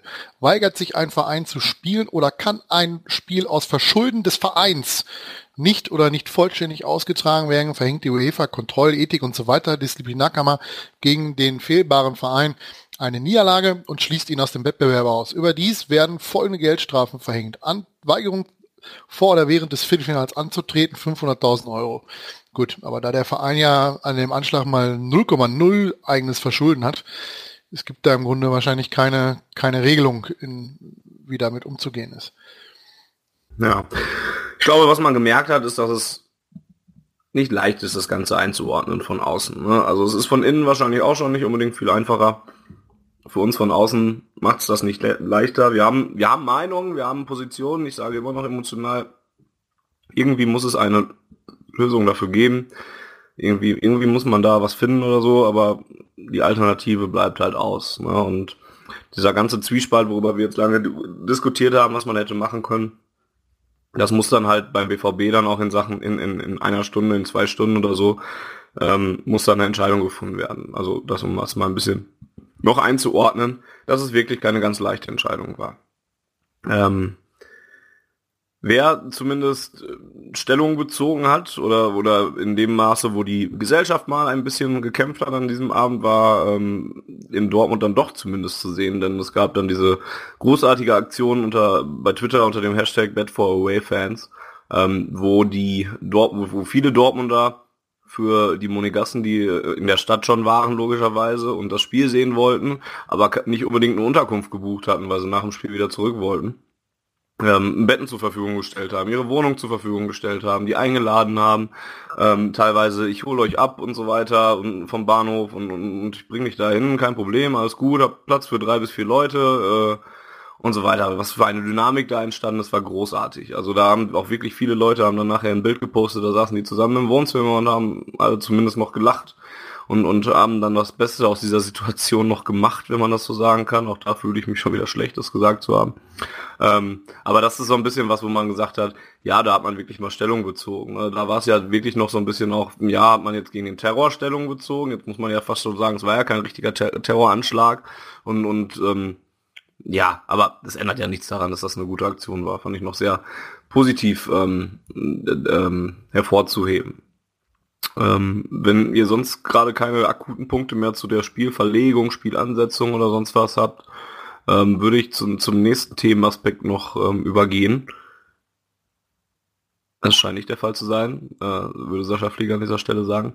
Ähm, Thomas Tuchel und seine Außendarstellung ähm, haben wir in diesem, Pod, in diesem Podcast, also nicht in diesem, aber in vergangenen Episoden immer wieder drüber geredet, immer wieder ein bisschen kritisch beobachtet. Ähm, ich glaube in der letzten Ausgabe auch schon, ja, haben wir definitiv auch schon in den letzten Ausgaben ein bisschen positiver drüber berichtet. Diese Sache rund um den Anschlag war wieder so ein Punkt, wo Thomas Tuchel menschlich also sofern ich das sagen kann, ohne ihn persönlich je getroffen zu haben, aber wo er sehr, sehr viel Kredit gewonnen hat. Die ganze Art und Weise, wie er sich geäußert hat in den ganzen verschiedenen Pressekonferenzen, denn er war ja der einzige im Prinzip oder einer von wenigen im Verein, die bedingt durch Pressekonferenzen vor und nachspielen immer wieder darauf angesprochen wurden und immer wieder dann herhalten musste für Fragen der Journalisten. Die Art und Weise, wie er darauf reagiert hat, wie er seine Gedankenwelt und dann teilweise auch die Gedankenwelt der Spieler dargestellt hat und wie er seine eigene Meinung formuliert hat und so, war wieder etwas, wo er sehr, sehr viel Kredit bei mir gewonnen hat, wo ich wirklich gedacht habe, das sind fantastische Aussagen dabei. Ähm, wo er, wo er klar gemacht hat, wie die Spieler es gesehen haben, einen Tag später da spielen zu müssen. Ne? Oder wo er einfach mal er erklärt, wie das ist für die Spieler da auf dem, auf dem Platz zu stehen. Oder auch einfach mal, wie, wie er sagt, für mich selber ist es jetzt gerade gar nicht so schwierig. Ich weiß selber nicht genau warum, aber ich habe da jetzt nicht so ähm, krass Folgeschäden in Anführungszeichen davon getragen. Aber ich gehe mit meinen Spielern, also ich verlange das von meinen Spielern nicht, dass das ebenso ist. Ich gebe jedem Spieler diese seine seine persönliche Art der der Umsetzung, der Verarbeitung dieser Anschläge. Also da waren wirklich ganz, ganz viele äh, Aussagen bei, wo ich gesagt habe, Chapeau, ganz, ganz viele Pressekonferenzen, wo ich einen Strich drunter gezogen habe und, und gesagt habe, das ist ein grandioser Auftritt. Und nicht zuletzt dann auch noch ähm, im Sportstudio nach dem Spiel jetzt in Mönchengladbach, wo er dann nochmal darüber geredet hat, wie wichtig es jetzt auch war, dass man diesen Täter gefasst hat und mit was für einer anderen Einstellung man dann daran gehen kann und so weiter und so fort. Mhm hat für mich, also ich ziehe da meinen Hut davor, wie er mit dieser Situation umgegangen ist, die für ihn auch eine ganz, ganz neue war, weil da geht, da musste auch noch kein Trainer mit umgehen und hoffentlich wird auch nie jemand wieder einer mit umgehen müssen. Ähm, aber auch das ist ja keine Alltagssituation für einen Bundesliga-Trainer. Und auch das ist eine Situation, wo man, ja, ich weiß nicht, ganz, ganz viel Fingerspitzengefühl braucht und, und, und ja, keine Ahnung, ich wüsste selber nicht, wie ich damit umgehen würde als, als Trainer einer Mannschaft und, und sei sie eben eine Kreisligatruppe oder sowas. Da passiert sowas zwar nicht, aber trotzdem. Ähm, ja, und da muss ich sagen, allen Respekt, Herr Tuchel, was, was Sie seit ähm, Winter leisten im Prinzip oder, oder von sich geben, ist, ist also ich will jetzt nicht sagen, dass sich meine Meinung um 180 Grad geändert hat, aber schon um einige auf jeden Fall. Seit, seit, seit mal 150 Grad oder so. Der hat sehr, sehr viele Sympathiepunkte und, und, und Kreditpunkte bei mir gesammelt. Und ähm, ich glaube, es geht auch vielen so. Also man liest auch vermehrt davon, dass das, dass das ähm, so ist. Jetzt habe ich hier nur zwei Leute neben mir. Jetzt habe ich gerade selber mal ein paar Minuten geredet. Ähm, Jens, wie war es bei dir denn um, um, um Thomas Tuchel und die Art und Weise, wie er sich dann daraufhin immer wieder geäußert hat? Glaube, dass so, so besondere Situationen halt auch einfach besondere Maßnahmen erfordern. Pling, pling in die, äh, ins Phrasenschwein an der Stelle. Ähm, und ich habe das ja schon immer gesagt, ich glaube, Thomas Tuchel kam in, in allen Gesprächen, Interviews, Vorträgen, Videos, wie auch immer, die man von ihm sehen konnte, immer als, als versiert und durchaus auch sympathisch rüber. Ähm, was mich halt daran gestört hat, ist, dass er das nie so gezeigt hat. Und ähm, das hat er jetzt dann äh, in der Winterpause, glaube ich, im Wintertrainingslager erstmals vermehrt getan und ähm, dann hat, ja, ich glaube, glaube, die Sportbild war es da aus diesem Isaac-Transfer wieder ein riesiges Fass gemacht. Da hat man dann seitens des BVB und von Thomas Tuchel schon wieder ein bisschen zugemacht und hat gesagt, ja, äh, offensichtlich äh, wird das, was der Trainer sagt, dann auch oft auf die Goldwaage gelegt und da wird Scheiße erzählt, deshalb wieder ein bisschen Piano. Ähm, aber ja, auch, auch schon nach dem Leipzig-Spiel, ähm, als, als er da die Fans in Schutz nahm und da richtig, also wirklich richtige Sachen sagte, ähm, und natürlich jetzt in, in so einer Extremsituation, wo er einfach mal Mensch war, ähm, hat er mir, hat er mir auch super gut gefallen in seiner Außendarstellung und ich frage mich echt, warum er das nicht öfter tut. Ähm, ja, ich hoffe allerdings, dass es jetzt keine weiteren Extremsituationen gibt, die dazu führen, dass er das öfter tut ich glaube immer noch, also man kann vielleicht mit ihm nicht so gut Skat spielen und äh, schocken wie mit Jürgen Klopp, aber ich glaube immer noch, dass das jemand ist, mit dem man gerne mal ein Bierchen trinken würde, ähm, auch wenn man dann über andere Dinge redet als als mit anderen Trainern und ähm, halte den, ja, also mich hat er immer nur gestört, dass dass er das so so wenig zeigt und dass er sich so, er, er wirkte so desinteressiert und so abgeschottet und genau das ist halt jetzt dann nicht mehr so. Er wirkt jetzt menschlich und nahbar und man kann sich mit ihm identifizieren. Und ich glaube nicht, dass das nicht immer der Fall gewesen wäre. Ich, man hat es halt nur nicht mitbekommen. Und jetzt sagt er halt Dinge, die man unterschreiben kann und die man nachvollziehen kann und die einem zeigen, dass er vielleicht äh, coolerer Typ ist, als man ihn erwartet hätte oder wie auch immer. Und das finde ich gut. Ähm, ja. Ich kann eh kein Skat. Deswegen kann ich mit dem eh kein Skat spielen. Ähm, Volker ist wahrscheinlich derjenige von uns, der da am wenigsten ein Umdenken erwirken musste. Ähm, aber trotzdem hat sich bei dir da so ein bisschen was geändert oder wie hast du die Darstellung von ihm gesehen in den letzten Wochen? Das steht in Optik auf jeden Fall deutlich besser ähm, als, sagen wir mal, dieses knochige, was er so die ersten anderthalb Jahre so an sich hatte, dieses etwas unnahbare, würde ich mal sagen. Ähm, ich fand eigentlich noch viel, viel besser, wie er am Samstag, auch wenn wir da jetzt noch nicht konkret drauf eingehen, wie er nach dem Sieg in Mönchengladbach reagiert hat. Sowohl auf dem Feld als auch in den Interviews. Ähm, wenn ich ganz ehrlich bin, habe ich Thomas Tuchel, seitdem er beim Borussia Dortmund ist, noch nie so gelöst gesehen, wie, wie nach dem Spiel, auch in den Interviews. Ähm, ich sag mal, wahrscheinlich war es für ihn auch einfach eine Umstellung. Ja, du kommst, kommst aus Mainz, ähm, hast da noch nicht allzu große äh, ähm, Fußballerfahrung außerhalb von Mainz. Ich glaube, er hat, Mainz war die einzige Trainerstation, die er hatte, glaube ich, ne? Die Nachwuchsmannschaft. Ich meine, er hat da mit der A-Jugend angefangen, genau, genau. Und dann ähm, das ist natürlich, muss man ganz ehrlich sagen, das ist ein ganz anderer Kosmos natürlich. Ne? Du hast hier eine ganz andere Aufmerksamkeit, ähm, ähm, auch wenn es viel zitiert und äh, immer wieder gesagt ist, aber natürlich ist auch ähm, der Fußball wird ja anders gelebt als in als vielleicht in anderen Städten, als in Mainz vielleicht. Ähm, auch ein bisschen emotionaler, dass man, dass man auf Sachen anders reagiert, als man das in Mainz gemacht hat. Und da muss er sich natürlich auch erstmal dran gewöhnen. Ähm, wenn er denn den Weg, den er jetzt eingeschlagen hat, weitergeht, indem man sich diesbezüglich öffnet und auch, auch versucht damit umzugehen, dass es hier anders ist als in Mainz, sich ist durchaus äh, das Ende der Fahnenstange in diesem Bereich noch nicht, nicht erreicht. Ähm, und auch das, das Thema, dass er natürlich mit Jürgen Klopp den Vorgänger hatte, der ja im Grunde das ganze Thema so an sich gerissen hat, der ganze Pressekonferenzen Alleinunterhalter spielen konnte. So, äh, Sascha Pflege oder Josef Schneck hat es da im Grunde eigentlich nicht gebraucht. Der hätte die ganze Dinge auch alleine schmeißen können. Ähm, ist natürlich auch für ihn nicht so einfach gewesen. Aber ich hoffe, wie gesagt, für ihn, dass er den Weg weitergeht, den er eingeschlagen hat jetzt in diesem Jahr und dass ihm ja weiter äh, positive äh, Zeichen auch von außerhalb für diese äh, Wandlung entgegen Fliegen wäre jetzt übertrieben, aber halt gezeigt werden, dass das hier deutlich besser ankommt, wenn er sich so gibt, wie er es jetzt zurzeit tut. Vielleicht gibt es so, auch Zeichen aus der Mannschaft, das wissen wir natürlich nicht, ähm, wie die da entsprechend mit umgehen. Na, vielleicht finden die das auch deutlich besser, vielleicht hat er sich auch in der internen Kommunikation gegenüber der Mannschaft auch entsprechend verändert. Würde ich jetzt per se mal nicht ausschließen, wenn sich jemand nach außen hin ändert, dass das auch intern zur Mannschaft hin äh, Veränderungen äh, wahrnimmt oder, oder, oder eingeht. Das wird man dann in Zukunft sehen, wohin das führt.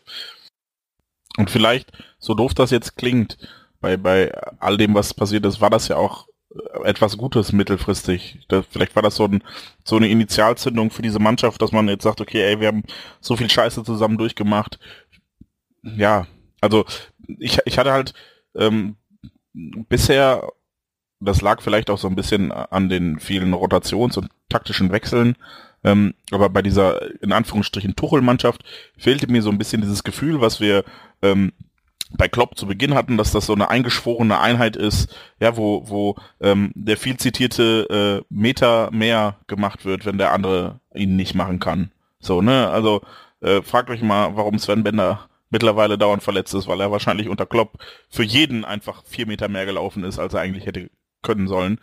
Und ähm, vielleicht ist das ja so beschissen, dass alles war und äh, so grausam die Erfahrung für jeden einzelnen dieser Spieler und dieser, dieser jungen Erwachsenen und teilweise ja noch Jugendlichen war, ähm, vielleicht führt das ja dazu, dass man dann dieses Mannschaftsgefühl dass das ein bisschen stärker nachher daraus hervorgeht, weil das war auch etwas, wenn ja viele sagen, dass sie mit, mit Tuchel nicht nur wegen seiner Art fremdeln, sondern auch wegen seines Fußballs, dann war das vielleicht auch etwas, dass man immer so das Gefühl hatte, da stehen halt austauschbare Männer aus, auf dem Platz und vielleicht entsteht jetzt mehr so ein bisschen, das ist unsere Mannschaft und dieses Wir-Gefühl aus dieser Extremsituation heraus. Das glaube ich auch. Das, also das, da bin ich mir sogar relativ sicher, dass das viele, weiß nicht, ob sowas immer eine ganze Mannschaft zusammenschweißen kann, aber dass das viele von denen ein Stück weiter näher zusammenrücken lassen, da bin ich mir eigentlich relativ sicher bei. Also das, das, ja, es ist wieder leicht gesagt, das sieht man auch oder sowas, aber ja, man hat schon so das Gefühl, klar gehen die damit zusammen auch irgendwie um und gehen zusammen dadurch und so. Ich glaube schon, dass das für viele auch echt so ein Punkt ist, wo der, der, der sie näher zusammengebracht hat und der sie zusammen hat schweißen, äh, schweißen lassen. Und ja, so wie du es gerade gesagt hast, so ein kleines Fünkchen Positives ist dann da vielleicht sogar mit drin. Ähm, witzigerweise steht auf, auf, auf der anderen Seite dieser Medaille, dass es auch nur eine Woche gedauert hat, bis es wieder Kritik an Thomas Tuchel gab. Dann nämlich, um wir versuchen mal so ein bisschen äh, ja, in Richtung sportlich, sportliche Leistung zu drehen, nämlich dann im, im Rückspiel oder nach dem Rückspiel äh, in Monaco, wo es dann eben wieder Kritik an der Aufstellung gab, an der Art und Weise. Wir erinnern uns, dass dann äh, wieder eine Fünferkette gestartet ist, die im Hinspiel schon nicht funktioniert hatte, ähm, dass ein Dembele erst draußen blieb und, und es erst einiger Umstellungen bedurfte bis es dann wieder richtig funktioniert hat ähm, oder bis es besser funktioniert hat in Monaco. Ähm, und ja, da wurde dann Thomas Tuchel schon wieder doch sehr, sehr stark angegriffen für, teilweise von Journalisten, teil, also von Medien, teilweise von äh, Fans. Ähm, es hat nur eine Woche gedauert, bis, bis man wieder so ein bisschen sich mehr auf das Sportliche konzentrieren konnte. Ähm, wobei ich immer noch der Meinung war, also nach Monaco und ich, in Gladbach ist es jetzt positiv verlaufen, aber auch da hätte ich gesagt, ich, ich kann dieser Mannschaft im Moment sehr wenig, also eigentlich nichts negativ übel nehmen. Also ich, ich sehe da im Prinzip auch über viele Fehlpässe, die da gespielt werden, hinweg oder über Konzentrationsfehler oder sowas. Also und, und ja, vielleicht erreiche ich so langsam den Punkt, wo ich sage, ähm, Aber auch da weiß ich es gar nicht genau. Wo ich sage, jetzt würde ich dann vielleicht mal ein bisschen Leistung vorsichtig auch schon wieder erwarten oder so, aber auch da bin ich mir komplett unsicher, während ich es ausspreche.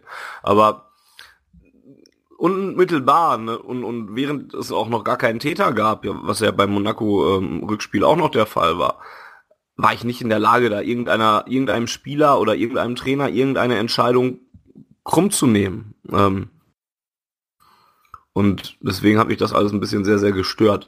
Wie, wie konntet ihr denn mit den sportlichen Leistungen in den umgehen? Volker, mach mal den Anfang. Also ich, ich sehe es ein bisschen anders als du. Ähm, ich persönlich bin schon der Meinung, dass man sachliche Kritik ähm, üben darf, an, auch, in, auch in der Phase nach dem Monaco-Spiel. Ähm, oder auch nach dem Gladbach-Spiel, dass man, dass man sagt, dass, ich habe das bei Twitter ja auch getan, ähm, dass so ein paar Sachen, die während des Spiels einem auffallen, äh, dass man das sachlich kritisiert, weil vor allem zumindest für mich äh, auch Sachen gewesen sind, die jetzt nicht erst äh, oder die man äh, erst seit dem seit dem äh, Attentat hat, sondern die es auch schon vorher gab, äh, Abwehrprobleme, Chancenverwertungen, man kennt's ja. Ähm, Finde ich, das kann man durchaus machen. Ähm, was natürlich gar nicht geht, sind diese diese übertriebenen äh, äh, ja, Runs gegen, gegen, gegen einzelne Spieler oder gegen, gegen, gegen, äh, den, gegen den Trainer ähm, oder, oder wie es, wer war es, Sport 1, glaube ich, die sich haben nicht nehmen lassen, irgendwie 5, 5 und eine 6 zu verteilen. Ähm, solche, solche das Geschichten war ich jetzt mal, ja, wie auch immer, irgendeine so eine Schwachsinns-Sport-Portal-Geschichte auf jeden Fall, die man eigentlich nicht ernst nehmen sollte. Aber so ist es natürlich dann auch etwas, wo ich dann auch sage, okay, das ist jetzt arg übertrieben, too much. Ähm, und vor allem ist das auch keine Sachlichkeit. Ja? Wenn jemand sagt, okay, äh, jetzt Matthias Ginter spielen zu lassen gegen den schnellen Nimpampé ist irgendwie, äh, hätte man nicht machen müssen oder wieder mit Dreierkette zu spielen, was im Hinspiel schon ins Auge ging, äh, das sind Sachen, die man durchaus kritisieren kann, wenn man es in Maßen macht und im vernünftigen äh, Rahmen lässt, finde ich, kann man das durchaus machen. Die Mannschaft will ja auch äh, eine gewisse Routine wieder haben und den Alltag zurückkehren, da gehört dem halt auch sachlich Kritik dazu. Wie ist das bei dir, Jens? Ich bin da auch so ein bisschen zwiegespalten. Und also, ähm, ja, ich, äh, ich glaube, Marcel Schmelzer sagte das nach dem äh, Rückspiel in Monaco, ähm, dass sie eigentlich keinen Bock auf Ausreden haben und dass sie das auch nicht alle so als Ausrede vor sich hertragen wollen und ähm, dass das auch nicht ewig Ausrede dafür sein kann, wenn man schlecht spielt oder irgendwie sowas. Ähm, ich, ja, ich, ich glaube, ich, ich sehe das so ein bisschen oder überwiegend wie Volker, dass es Dinge gibt, die man meiner Meinung nach auch sachlich ansprechen kann. Äh, die sehe ich jetzt, so, so doof das klingt und äh, so doof ich Tuchel jetzt in der Situation als Schuldigen hinstehe, aber die sehe ich in der Form äh, ta tatsächlich eher bei, ja, bei den Sachen, die vorausgeplant sind. Ich finde, wenn, wenn jemand oder wenn ich das Gefühl habe, dass die Mannschaft taktisch ein- und äh, falsch ein- und aufgestellt ist, dann finde ich da Kritik insofern legitimer, als dass das keine keine ja Affektsituation ist, in der da falsch gehandelt wurde. Wenn äh, jemand einen Fehlpass spielt, nachdem er einen Mordattentat über sich hat ergehen lassen müssen, wo er nicht sich zwei Tage Gedanken drüber gemacht hat, sondern wirklich äh, simultan, also nicht simultan, sondern sehr sehr speziell und in einer kurzen Situation handeln musste, dann bin ich da deutlich ähm, eher bereit zu sagen, okay, das, das ist noch schwierig, den daraufhin zu kritisieren. Ähm, aber so etwas, was so wohl durchdacht ist und dann vermutlich äh, auch etwas sachlicher durchdacht ist und nicht so affektmäßig äh, getan werden muss wie, wie eine taktische Auf- und Einstellung, da bin ich dann schon eher in der Situation, wo ich sagen würde, okay, das habe ich nicht ganz verstanden und das ergab für mich keinen Sinn. Warum hat er das nicht so gemacht wie im Hinspiel, wo es dann ab der ab der 45. Minute äh, funktioniert hat, als wir zum Beispiel mit Viererkette gespielt haben und so weiter. Ähm, da würde ich schon so eine Differenz ziehen. Prinzipiell sehe ich das aber auch ein Stück weit wie du, Fanny, dass ich sage, äh, den Spielern werde ich diese Saison vermutlich keinen konkreten Vorwurf mehr machen und finde da zum Beispiel auch den Ansatz der Ruhrnachrichten ganz gut, dass sie sagen, wir geben keine Noten mehr bis zum Ende der Saison weil es da halt einfach um Einzelleistungen geht und Einzelleistungen ähm, finde ich schwierig zu beurteilen in, in so einer Situation und so einer Phase des, des der Saison, wie auch immer. Ähm, interessant äh, fand ich, wie ihr angesprochen habt, dass, dass es relativ schnell ging von ähm, oh mein Gott, wir trauern und fühlen alle mit euch zu, ja, was seid ihr eigentlich für scheiß Versager, könnt ihr überhaupt keinen Fußball spielen? Und dann auch der Ton, der teilweise äh, angeschlagen wurde, das hätte ich, also das fand ich schockierend.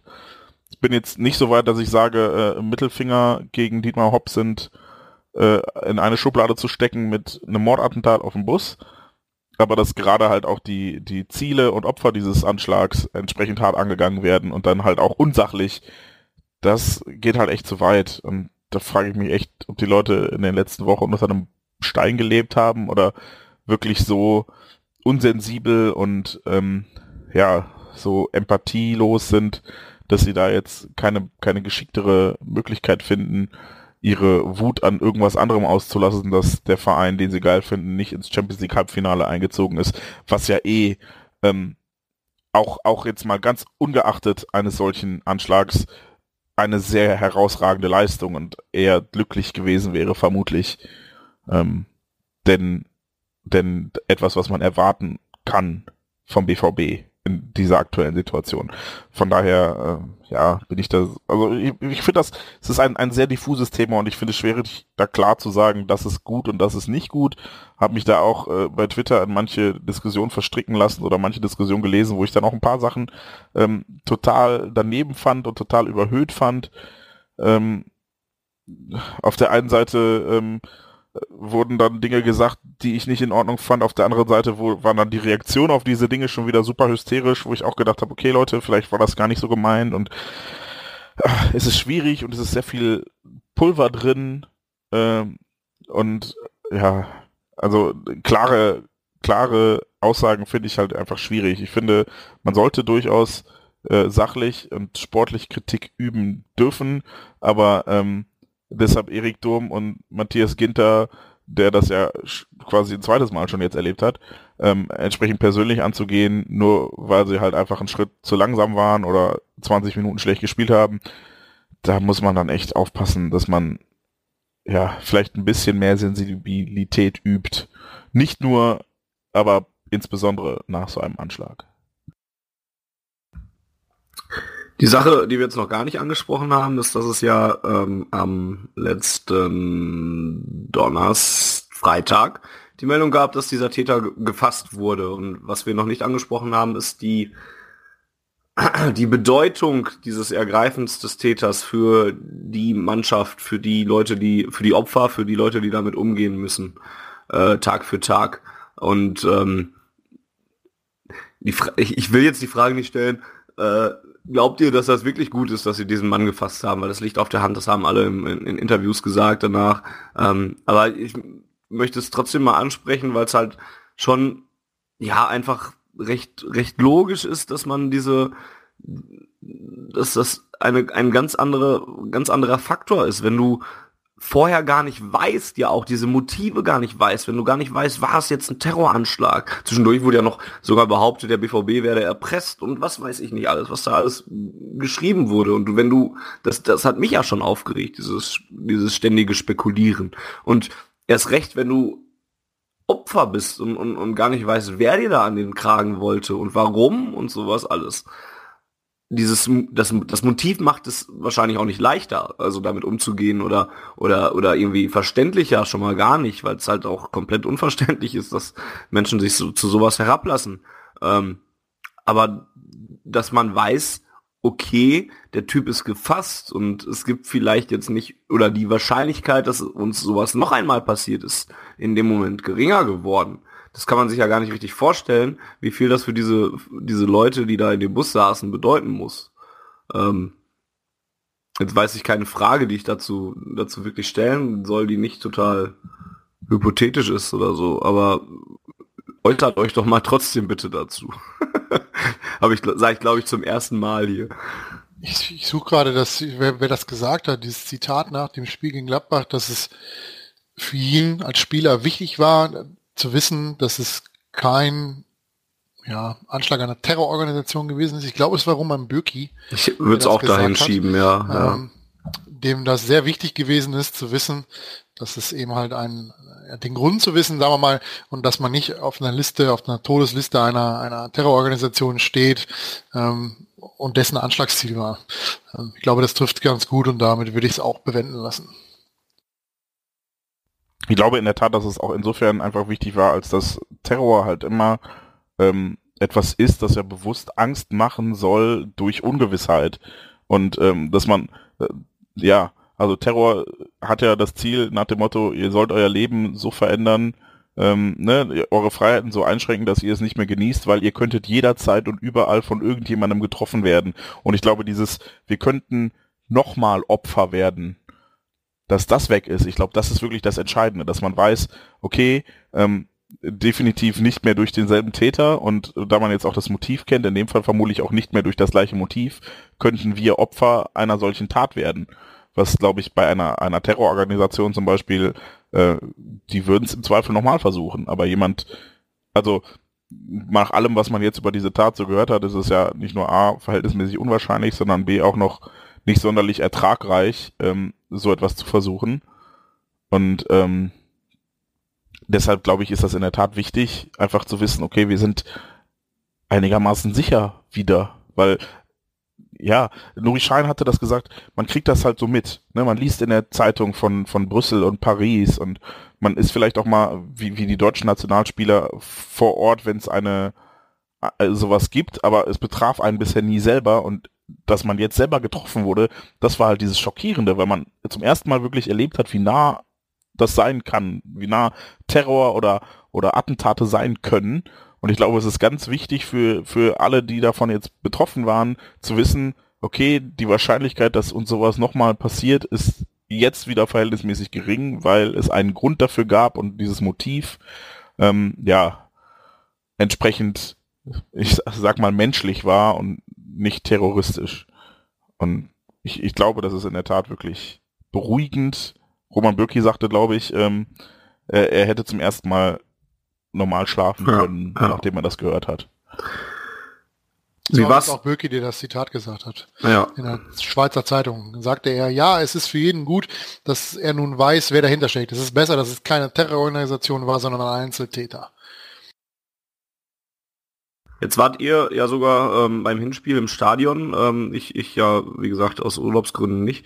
Ähm, natürlich gab es da erhöhte Sicherheitsvorkehrungen oder sowas. Ähm, gebt mir doch mal kurz einen Blick in eure Gefühlswelt. Hat, hat sich das irgendwie anders angefühlt als sonst? Oder, oder hattet, äh, hattet ihr Angst, im, im Stadion zu sein? Hattet, oder die Befürchtung, dass irgendwie nochmal was passiert? Oder ja, das Gegenteil, einen Tag später wird es wohl nicht nochmal zu was kommen? Wie war das so bei euch?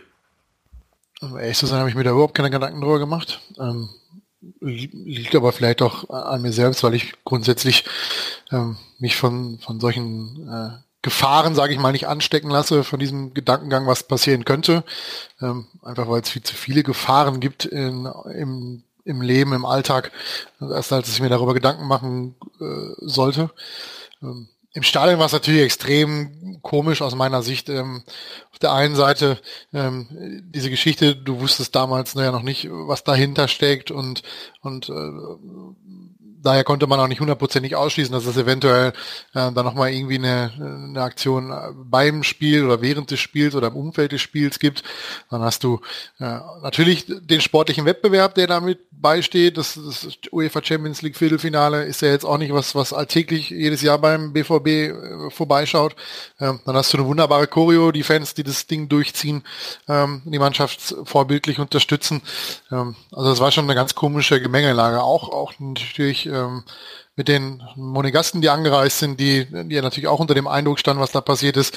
Ähm, also die Fans vor allem, ähm, fand ich das schon alles sehr, äh, ja, es war eine komische, diffuse Gefühlslage, fand ich. Ja, das würde ich so, so bestätigen, also unterschreiben. Ich, ich, ich hatte auch keine konkrete Angst und aber es, es waberte halt so ein bisschen durch und ähm, gerade während des Spiels hatte ich mir dann, also vorher so ein bisschen mehr dieses jetzt erst recht erhofft.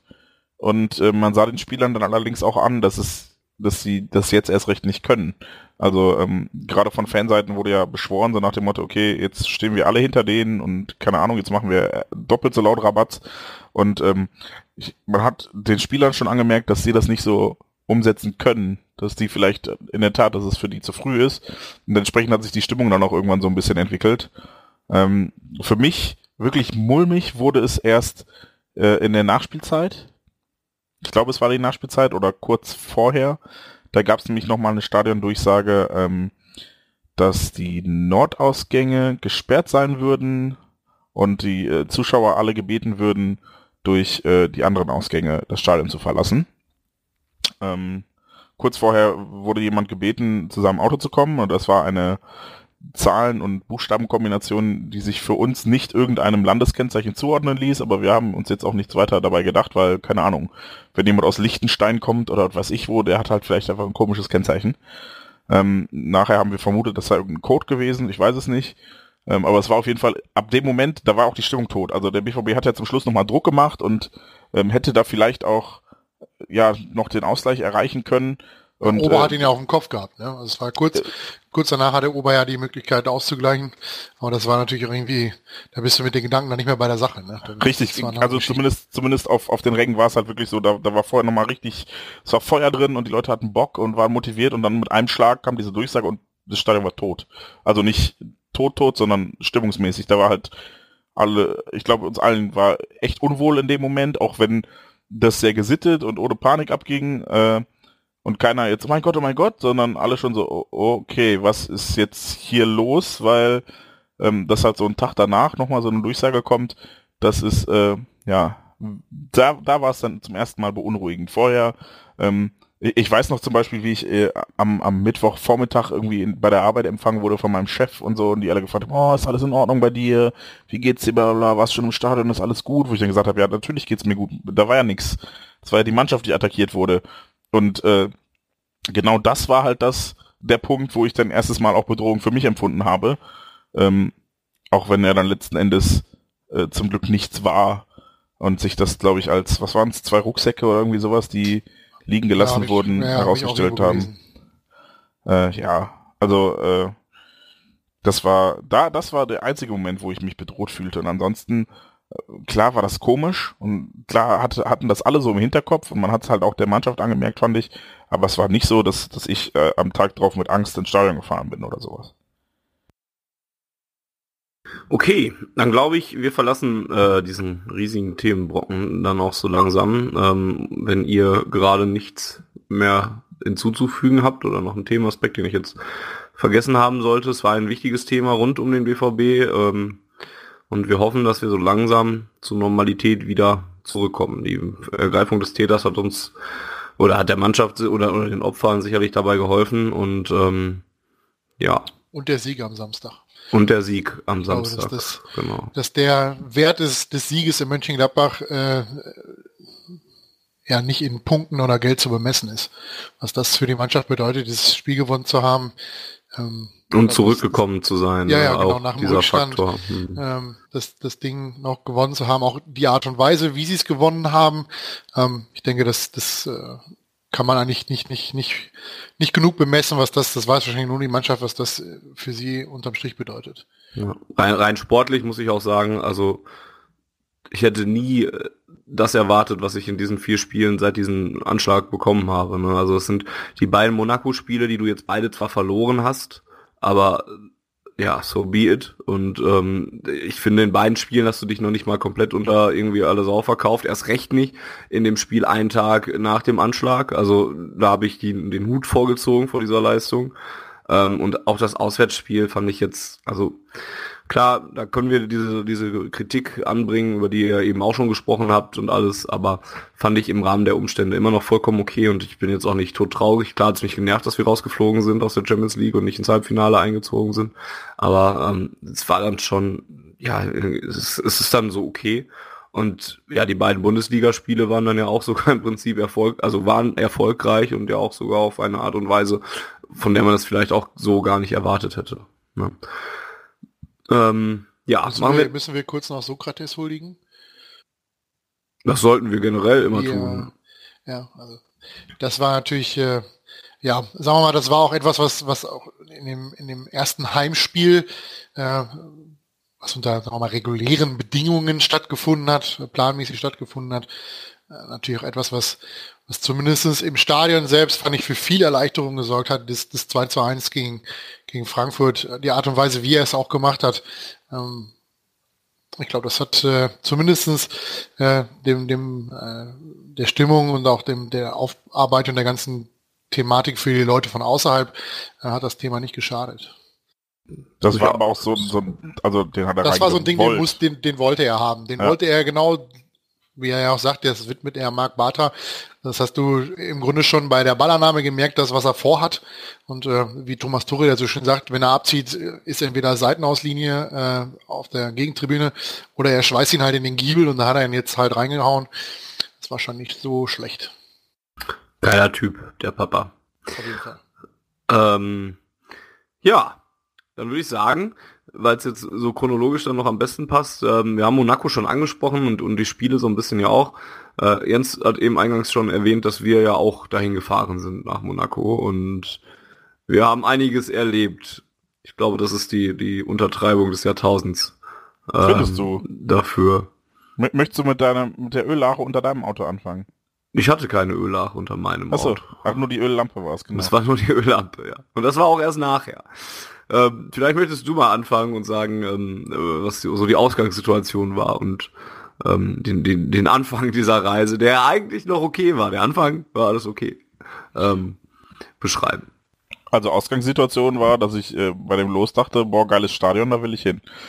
Ähm, daraufhin habe ich dann äh, ja alle erdenklichen Hebel in Bewegung gesetzt, um irgendwie an äh, Karten zu kommen und eine, eine Reisegruppe zu organisieren relativ schnell waren die Flüge relativ teuer. Äh, insbesondere wenn man dann direkt irgendwie Düsseldorf, Nizza oder irgendwie sowas machen wollte. Ähm, also da, da war ich äh, zu Beginn auch noch ein bisschen verärgert, dass, dass sich nicht sofort jemand gefunden hat, mit dem ich hätte fahren oder fliegen können.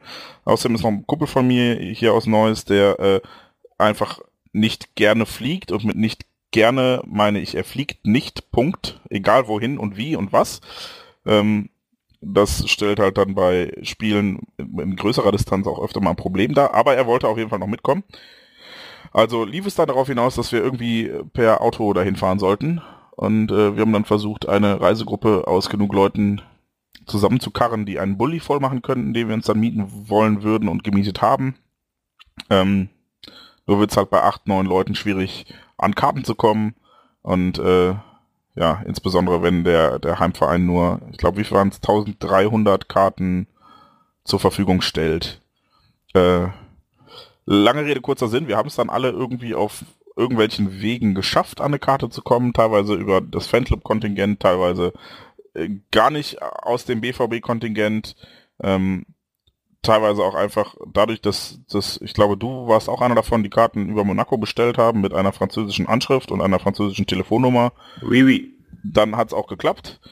Ähm, ja, also haben wir uns dann irgendwann einen Bulli gemietet, ein verhältnismäßig, was heißt verhältnismäßig, ein sehr günstiges Hotel in Nizza noch erwischt. Hätte ich nicht gedacht, so kurz vor vorm Spiel, dass wir das noch kriegen zu dem Preis äh, mit drei Dreierzimmern. Dann haben wir uns Dienstagmorgen um äh, halb acht bei der Autovermietung getroffen, weil die da aufgemacht hat und ja, die Karre beladen und ab dafür, würde ich sagen. Ja, ich habe mir gedacht, äh, sind, sind Ferien, also bei mir kommt ja noch dazu, dass es dass, dass ich nur in den Ferien zu Europapokalspielen fahren kann und dann gibt es gar nicht ja so viele Gelegenheiten. Ne? Sommerferien wird kein Fußball gespielt, Weihnachten gibt's auch nichts und ähm, dann gibt's die Herbstferien, wo mit Glück mal ein, ein ähm, ein Vorrundenspiel reinfallen kann und die Osterferien, wo du meistens so in der Region, ja manchmal vielleicht Achtelfinale und sonst Viertelfinale bist und da ja schon mal die Gefahr besteht, dass dein eigener Verein dann nicht mehr dabei ist. Und dann fand ich Monaco als Ziel dann auch sehr, sehr attraktiv eigentlich und ähm, habe die Chance dann auch ergriffen. Und, äh, Aber du bist ja noch gar nicht so lang Lehrer. Hättest du nicht in deiner noch Studienzeit noch? Da, da, da fehlte dann wieder das Geld dafür. Achso, ich dachte, da fehlte der Europapokal. Und der zwischenzeitlich ja auch, das ist wohl auch wahr. Ja, und ähm, ich habe es gerade schon gesagt, dass der Anfang der Reise war eigentlich alles tutti. Wir sind dann nach Nizza gefahren mit dem Bulli und Ihr habt erstmal in der Nacht vorher noch in, in Essen übernachtet, euch äh, mit äh, was war das Mario Kart auf dem Super Nintendo? Nein, nicht mal Super, sondern nur auf dem Nintendo, ne? Mit den eckigen Controllern. Äh, ne, das war ja Super, Super Nintendo was, ja. Habt ihr ja. vergnügt und irgendwem den Arm aufgekratzt, sodass er bis genau, am nächsten genau, Mittag noch genau. geblutet hat? Ja, und, und äh, zwei Tage später auch noch, ja. Ich wusste nicht, dass wir mit Mario Kart tatsächlich so nah an die äh, wirkliche Fahrweise rankommen, denn ähm, nee, auf, auf dem Hinweg war alles okay. Wir sind, ja, hatten ein bisschen Stau in der Schweiz vor dem, vor dem, ähm, wie hieß er? St. Gotthard-Tunnel. St. Gotthard-Tunnel, ähm, was sehr zum Mitleiden eines unserer Mitfahrer, der äh, ziemlich dringend pinkeln musste. das ist das Beste, das Beste keine war, dass wir, dazu. dass wir eben ungefähr so, ich glaube, drei oder vier Kilometer vor dem Tunnel kommt eine Raststätte. Und ich habe gefragt, alles klar, Leute, äh, also ich bin, bin einen Großteil der Hinfahrt bin ich gefahren und habe dann gefragt, alles klar, ähm, wir mussten dadurch, dass der Bierkonsum in den hinteren Reihen des Busses verhältnismäßig groß war, relativ häufig Pinkelpausen einlegen und deshalb habe ich halt nochmal gefragt, alles klar, äh, wir fahren gleich durch einen 17 Kilometer langen Tunnel, da drin wird es keine Möglichkeit geben zu pinkeln. Wie schaut's denn jetzt aus? Hier ist die letzte Raststätte davor. Wollt ihr, dass ich die nehme? Also, nee, nee, wir nehmen die danach, das passt schon. So lange halte ich noch durch. Und dann kam halt auf diesem Stück vor dem Tunnel, da war einfach komplett Stau. Und entsprechend wurde dieses Stück vor dem Tunnel und der Tunnel selber dauerte dann halt etwas unvorhergesehen lange und ähm, so wie ich das vernommen habe, waren das die längste, die längsten Stunden seines Lebens bis heute und ich frage mich selbst, wie er es geschafft hat, nicht zu platzen vor Urin. Ja, das ist wohl, wohl richtig. Also auch davor Respekt vor der Blase. Ja, und ansonsten sind wir tatsächlich eigentlich ganz gut durchgekommen. Wir waren dann so um 11 Uhr dann in Nizza oder sowas, haben Auto im Bulli geparkt und alles. Und dann war alles cool eigentlich. Haben da in unserem Hotel noch erst eine Runde geschockt und sind dann irgendwann schlafen gegangen und ähm, bis zum Mittag des darauffolgenden Tags, des Spieltags, war dann eigentlich alles cool. Wir haben noch schön gefrühstückt, es war sonnig, es war warm. Ähm, es war teuer, ein Baguette zu kaufen, aber das ist dann halt auch in Nizza so. Ja, spaßig wurde es dann erst, als wir dann losgefahren oder mit dem Bulli weiterfahren wollten. Von Nizza nach Monaco. Wir wollten relativ früh los, mittags, und ähm, das Auto dann in Monaco parken, wo es ja auch nicht so viele Parkplätze gibt. Und uns dann halt Monaco angucken, damit wir was auch von dieser Stadt sehen, wenn wir schon mal gerade da sind. Und ähm, ja, irgendein hungriger Mitfahrer hatte dann die Idee, bei McDonalds zu halten. Hey, das liegt nur daran, dass also alles, was wir in der Patisserie vorher für relativ viel Geld erstehen konnten, war halt süß. Und ich bin eigentlich so ein herzhafter Frühstücker. Ja, also ich bin kein Marmeladenmensch oder kein Nutella-Mensch, sondern ich bin eher so der Wurstmensch morgens. Und deshalb habe ich gedacht, hey komm, hier direkt an der Autobahnauffahrt in Nizza ist ein McDonalds. Ich fahre nochmal kurz am Kreisverkehr die zweite Ausfahrt statt der dritten. Nee, die dritte statt der zweiten. Und ähm, wir halten kurz bei McDonalds, holen mir zwei Cheeseburger und dann fahren wir sofort weiter.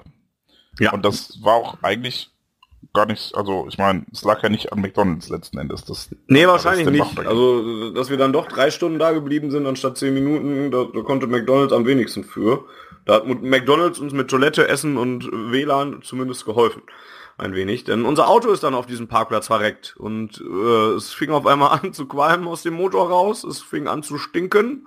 Und die Kupplung, äh, sagtest du, hing durch. Und äh, Ja, es- also es war schön. Wir waren auf diesem Parkplatz, es war Mittagszeit und es war unfassbar voll. Äh, und äh, deshalb standen wir halt offensichtlich jemandem im Weg. Ähm, ich äh, habe mir da nichts mehr gedacht, dachte, alles klar, ist egal, ich kann den Wagen ja bewegen. Äh, während noch einer äh, von uns auf Toilette war drin und wir wollten eigentlich auch so schon, schon längst weiterfahren, aber die, der Toilettengang dauerte halt ein bisschen an und ich wurde dann angehupt, ich solle doch den Wagen nach vorne setzen. Und dann konnte ich keinen Gang mehr einlegen.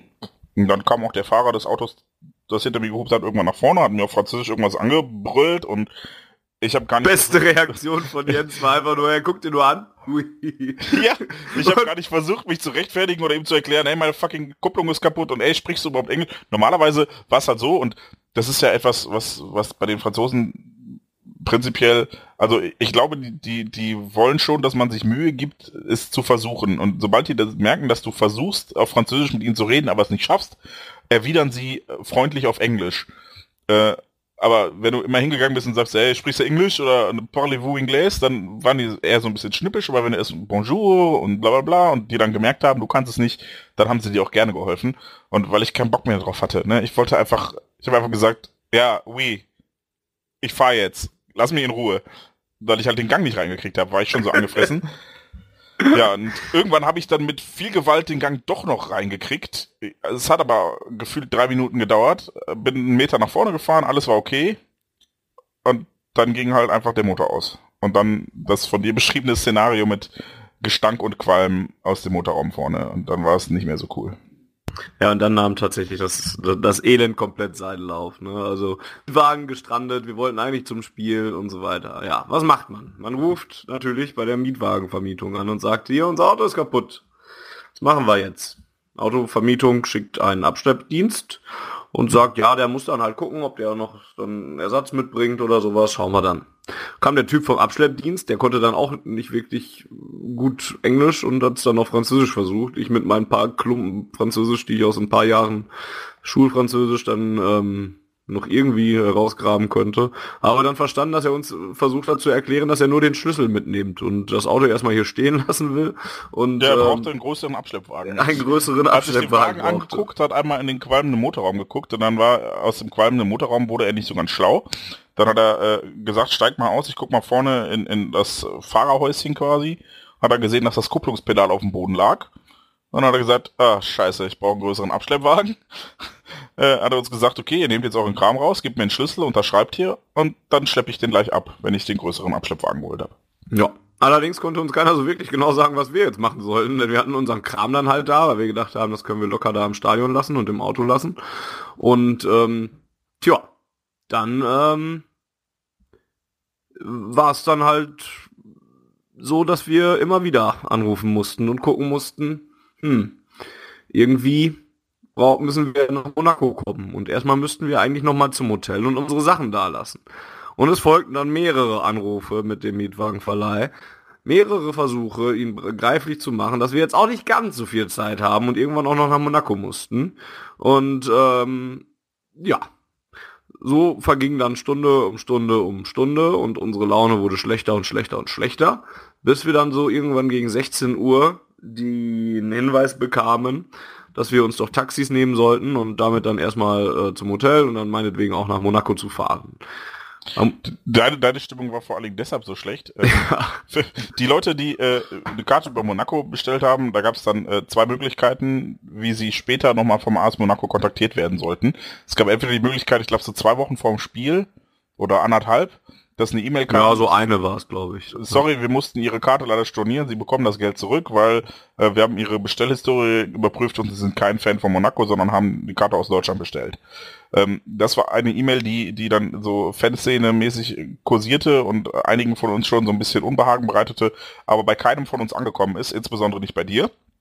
Ähm, und am Tag des Spiels morgens um halb neun, neun, glaube ich. Nee, oder- 13.04 war es. Ach, 13.04 Uhr, ähm, haben dann alle anderen eine E-Mail vom AS Monaco bekommen und alleine der Satz, ich habe eine E-Mail vom AS Monaco, hat blankes Entsetzen im halben Auto ausgelöst. Ähm, in dieser E-Mail stand dann allerdings auch nur, äh, äh, ja, Informationen zum heutigen Spiel, sie dürfen da und da parken und das und das und also die und die Eingänge, bla bla bla, also so ganz generisch. Und Ja, alles halt gut, ne? Man signalisierte mit dieser Mail eigentlich, ja, kommen Sie mit der Karte, haben Sie einen guten Abend.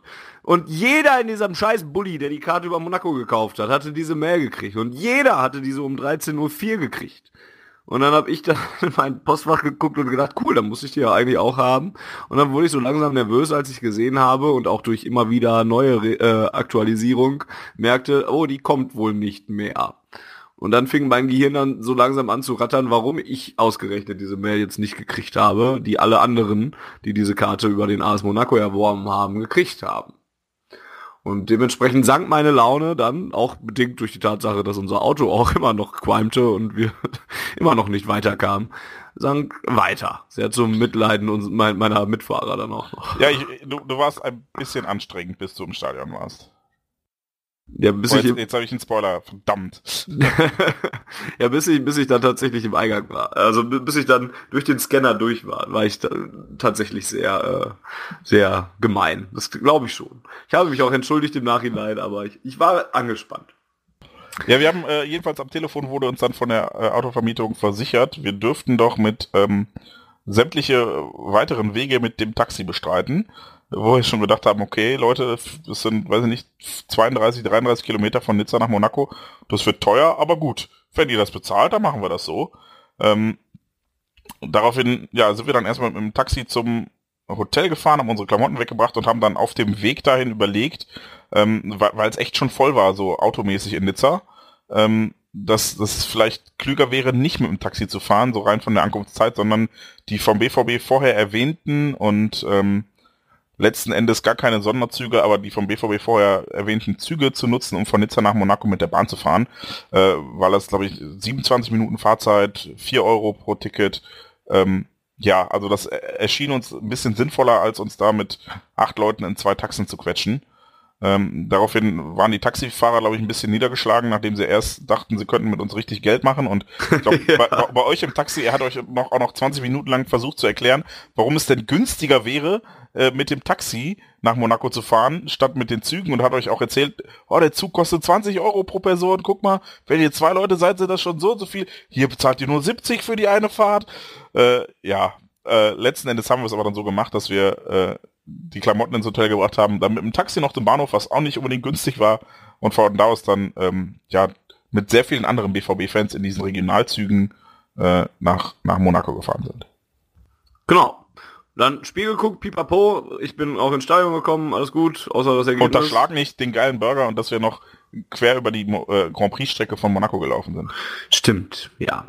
Auch das kam dazu. Auch wenn diese Monaco Grand Prix Strecke mir als, als nicht Formel 1 Fan nicht ganz so viel gegeben hat, muss ich jetzt, sagen. Jetzt weißt du, wie es allen Nicht-Wrestling-Fans ja, ja, wenn genau, du von WrestleMania redest. also für mich als, als großer Formel 1-Fan, vor allem in meiner Kindheit, war es schon ziemlich cool, dass wir halt in, in so einer Einkaufspassage quasi da in der Innenstadt erst, erst einen Burger gegessen haben, der echt gut und auch für Monaco-Verhältnisse sehr günstig war. Also die zahlst du in Düsseldorf hier in der Gegend wahrscheinlich den gleichen Preis für. Also es war so eine, es war kein McDonalds oder so, es war halt schon so ein Burger-Imbiss quasi mit Sitzen und war eigentlich ganz geil also auch da wieder die Erfahrung gemacht, die ich eben beschrieb, wenn man es auf, auf Englisch, sofort auf Englisch versucht hat, waren sie ein bisschen schnippisch. Und wenn man versucht hat, Französisch und dann gesagt hat, hey, kann ich nicht, dann, äh, äh, also ich glaube, die geilste, die, die, die üblichsten Wortwechsel, die wir hatten, äh, war irgendwie Parlez-vous français? Und dann äh, Piti, Piti, Piti, Piti von uns mit so ganz kleinen Fingern und so anzeigen, dass es nur ganz wenig ist und äh, umgekehrt war, war dann immer Parlez-vous Inglés und dann äh, a little, little, little, little bit. Oder tiny, tiny, tiny, tiny bit. Äh, und so haben wir uns dann doch irgendwie verständigt. Kennst du sonst nur aus anderen Zusammenhängen diese Bewegung und den Spruch, ne? Nein. Aber schön, dass du aus deinem Schlafzimmer plauderst. Ja, ja. Äh, und danach sind wir halt durch diese Einkaufspassage runtergegangen, über so einen Zebrastreifen gelaufen und plötzlich standen wir quasi in der Boxengasse des Grand Prix-Kurses. Also es war ganz cool und dann merkten wir auch erst so, oh, ich glaube, wir sind gerade über die Start- und Ziellinie, äh, Start- und Zielgerade gegangen. Äh, dann sind wir da noch irgendwie äh, eine Treppe runtergegangen und standen plötzlich irgendwie vor schon halb aufgebauten Tribünen und äh, einer von uns kletterte auch auf so eine Tribüne, bis einer der, der ansässigen Bauarbeiter ihn runterscheuchte und dann lief ein anderer Bauarbeiter drüber und dann haben wir uns alle lautstark beklagt, warum er denn da drüber laufen dürfte und wir nicht und so. Also wir hatten dann auch unseren Spaß, außer Fanny, der sehr angespannt war. ja, aber es war trotzdem noch zumindest okay. Und ähm, auch dieser Spaß und diese Gelassenheit war dann ja auch bedingt durch die Tatsache, dass wir glaubten, am anderen Morgen einfach unseren Mietwagen oder einen Ersatzmietwagen vom Flughafen abholen zu können und dann damit nach Hause fahren zu können. Deswegen haben wir dann, nachdem wir das Spiel uns natürlich angeguckt haben und nach Hause gefahren sind, wieder. Super schönes Stadion, äh, super, also super geiles Stadion, auch was man auch einfach auch gar nicht erkennt. Nee. Also irgendwann sagtest du so, ja, okay, kommt ihr jetzt hier mit links rum oder geht ihr rechts, weil wir in unterschiedlichen Blöcken waren oder so? Und ich, ich gucke dich so an und frag mich, warum fragt ihr mich das jetzt? Wir sind doch, wir laufen doch noch zehn Minuten, bis wir am Stadion sind. Ich guck dich an, frag dich, wo ist denn das Stadion? Und dann sagst du, ja, hier. Und ich guck mir das an, was? Hä? Wo? Und dann, also total surreal, dass da noch Straßen direkt dran herführen und da Autos drüber fahren und sowas alles und Hotel noch gegenüber und so. Total geiles Stadion eigentlich, fand ich super cool. Ja, und äh, was, was ich super interessant fand, äh, ist das, also die, die Blöcke und so, das ist alles relativ klein. Es sind ja nur, glaube ich, 18.000 Leute und ähm, aber jetzt kann übrigens auch Volker wieder mitreden, weil er ja auch da war. Ähm, aber ich musste trotzdem gefühlt in die fünfte Etage laufen auf einer Treppe. Äh, und das liegt daran, dass unter dem Stadion, unter dem Spielfeld sind, glaube ich, noch eine Schwimmhalle. Auf jeden Fall ist da noch ein Parkhaus drunter. Und das ist halt alles quasi ebenerdig und das Stadion ist dann oben drauf. Also es ist total abgespaced, dieses Ding. Und einfach super hübsch. Ja, ich habe jedes Mal, wenn ich da irgendwie den europäischen UEFA Supercup gesehen habe, als er dann noch ausgetragen wurde, ähm, habe ich gedacht, boah, das ist ein geiles Stadion, er ist echt schön. Ähm, die Stimmung war auch besser, also deutlich besser, als ich sie erwartet hätte. Dieses äh, dieses Bild von, von Monaco, was man hat, das wird ja, wurde ja auch oft auf die Fans projiziert, dass man sagt, oh, die trinken alle nur Champagner statt Bier und so, würde ich gar nicht so unterschreiben. Also die waren, sind auch alle mitgegangen und ähm, ja, also da war erstaunlich gute Stimmung, auch, auch von unserer Seite aus fand ich sehr annehmbar. Ähm, war nur ein bisschen kühl, weil das Stadion halt auch quasi direkt an der Küste ist und auf der einen Seite halt offen. Da sind halt nur diese Torbögen, aber da deshalb kam halt relativ viel kalter Küstenwind rein und es wurde halt zum Abend hin auch eher kalt. Aber sonst, also äh, wenn man jetzt mal das Spiel äh, vom Sportlichen außen vor lässt, war es ein tolles Spiel. Also Stimmung war gut und war auch schön anzusehen, prinzipiell, wenn man jetzt als neutraler Zuschauer da gewesen wäre. Geiles Stadion. Ähm, es gab irgendwie Baguettes mit Wurst und Käse für drei Euro irgendwas. Also war alles okay. Ich war super zufrieden. Bis halt auf das Ergebnis. Ist Volker noch da, der uns noch was zum, zu, zum Stadion sagen möchte, vielleicht? Ja, ich bin noch da. Ich fand es erstaunlich äh, abgenutzt irgendwie. Hätte irgendwie, weiß ich nicht, so Monaco viel Geld, da denkst du da auch, okay, die werden ein bisschen was machen. Ähm, dass das ein bisschen nobler aussieht. Ähm, hat mich ein bisschen überrascht. So gerade unter den Tribünen, da war es schon irgendwie ziemlich alt und heruntergekommen. Was jetzt nicht unbedingt schlecht ist, aber ich fand es überraschend. Ich fand es mega dumm, dass man bis ganz nach oben musste, um mal auf die Toilette zu können. Da musste man ewig weit hochrennen und äh, war dann irgendwo unterm Dach, als man dann mal äh, die, die Toilettenräume fand. Aber sonst ist ich, ich glaube, ich finde dieses, äh, dieses Benutzte, was Volker, was du gerade ansprachst, eigentlich ganz sympathisch, weil es halt eben nicht so steril ist, sondern es ist halt ein Fußballstadion wirklich. Und da gehen halt auch Leute hin und ja, also ich war da, war da überrascht, weil die Stadt an sich, die war schon, die, die Ladenlokale von was für Firmen, die, die waren, durch die man, wenn man da so durchgelaufen ist, das war schon so, okay, krass. Und wenn man sich mal so in den Schaufenstern irgendwelche Preise angeguckt hat, da hat man auch schon so ein bisschen der Zunge geschnalzt, aber sonst war die Stadt eher ja typisch typische mediterrane Küstenstadt fand ich. Also nicht, nicht ganz so dreckig wie Marseille, weil Marseille ist wirklich schmutzig, aber halt schon ja belebt, also normal, halt nicht so etepetete mäßig. Ich fand das eigentlich die Stadt ziemlich cool, sehr verwinkelt, mega geil, dass da irgendwelche Rolltreppen einfach also als Teil des Fußweges sind Rolltreppen eingebaut teilweise. Äh, nicht irgendwie innerhalb eines Gebäudes oder so, sondern einfach so offen weil das teilweise so krasse Höhenunterschiede auf den Fußwegen gibt. Total interessant. Also ich möchte da nicht leben, weil dafür ist mir das alles zu chaotisch und zu, zu klein und verwinkelt. Aber Urlaub könnte ich mir da durchaus nochmal vorstellen. Ich weiß ja jetzt, wo es guten Burger gibt. Ja, äh, also so an sich, also auch vor allen Dingen, dass man diese, dass, dass dieses Stadion halt einfach sehr gut in diese, äh, in diese Stadt oder in diese Anlage da passt und, und in die Skyline schon ähm, sehr, sehr cool eigentlich. Ja, dann habe ich gerade schon angefangen. Eigentlich wurde uns der Mietwagen am Flughafen versprochen. Äh, und ja, da musst du eigentlich erklären, weil ich war, wir haben unsere Gruppe dann geteilt. Vier Leute sind in äh, Nizza geblieben im Hotel und waren noch einkaufen, weil wir dachten, wir können ja recht schnell dann los und, und aufbrechen. Und vier Leute sind zum Flughafen gefahren und äh, da hast du dann erlebt, dass der Mietwagen doch nicht bereit stand, so wie wir das eigentlich gedacht haben. Ja, also Ansage war, ähm, irgendwann hat die Autovermietung aufgegeben, selbst irgendwas organisieren zu wollen aus dem eigenen Bestand und hat gesagt, okay, wir mieten Ihnen jetzt bei einem Mitbewerber eine Karre, können Sie am Flughafen abholen. So, wir haben daraufhin gesagt, ja, also heute Abend sowieso nicht mehr, weil wir sind ja nicht da. Ähm, machen wir morgen früh bei erster Gelegenheit. Können Sie uns denn versichern, dass der dann morgen früh noch ähm, verfügbar ist? Ja, ich kläre das ab, ruf Sie an. Das war nicht der erste Rückruf, der nicht erfolgt ist an diesem Tag. Äh, daraufhin haben wir dann gesagt, okay, wir treffen uns morgen schön um 8 Uhr. Die vier Leute, die als Fahrer eingetragen waren und eingetragen werden sein sollen für die Rückfahrt, treffen sich schön 8 Uhr in der Lobby äh, unseres Hotels und fahren dann mit dem Taxi auf äh, Autovermietungskosten zum Flughafen und holen die Karre ab. Plan war, dass wir so, ja, vielleicht um 9 Uhr wieder da sind, damit wir euch aufgabeln können. Ihr habt euch, glaube ich, um 8.30 Uhr zum Kauf, äh, zum Einkaufen getroffen, irgendwie sowas. Also ähm, wir wollten früh wieder los, weil ähm, einige von uns auch am Freitag daraufhin arbeiten mussten und wir vom Hinweg wussten, dass es ein bisschen dauert, die 1300 Kilometer oder 1200 Kilometer von Nizza nach Düsseldorf und dann teilweise auch noch weiter nach Essen und für dich ins Sauerland und wohin auch immer zurückzulegen. Ja, also dann äh, selbstbewusst und äh, guter Dinge zum Schalter gegangen sind und gesagt haben, ja, guten Tag, äh, hier die Vermietung nebenan hat ein Auto für uns reserviert, hier ist mein Name. Ich hätte gern Schlüssel, haben sie dann gesagt, können Sie mir mal Ihren Namen, also ne, auf den Namen habe ich nichts. Wie, auf den Namen haben Sie nichts? Ja, nee, hier ist kein Auto für Sie reserviert. Was?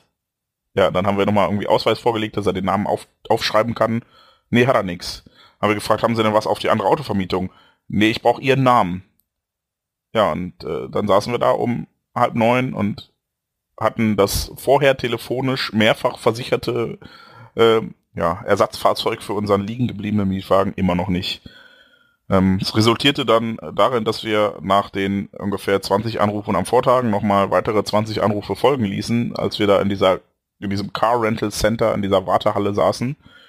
Ähm, bis wir, glaube ich, irgendwann um halb zwölf, ähm, also nach drei, dreieinhalb Stunden Wartezeit, ähm, irgendwann am Telefon leicht eskaliert sind und auch ein bisschen, nee, wir wurden nicht unfreundlich, aber ähm, sehr bestimmt, wenn ich das mal so sagen darf. Und dann war unsere Aussage, hören Sie zu, wir gehen jetzt auf Ihre Kosten was essen.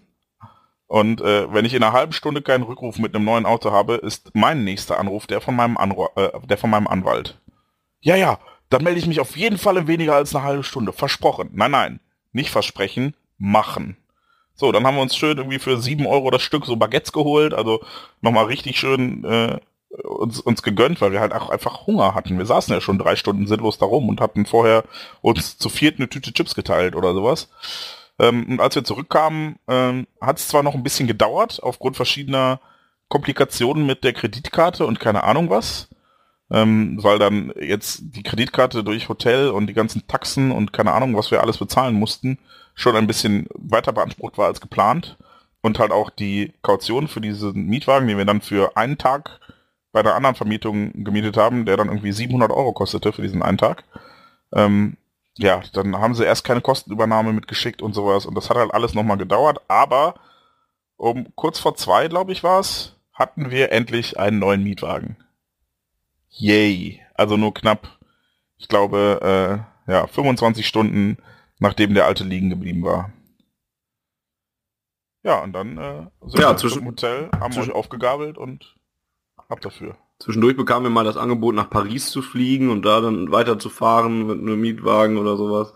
Das haben wir uns nur ausgedacht, um den Kumpel zu foppen, der nicht gern fliegt. Ach, ernsthaft? Ja, ja.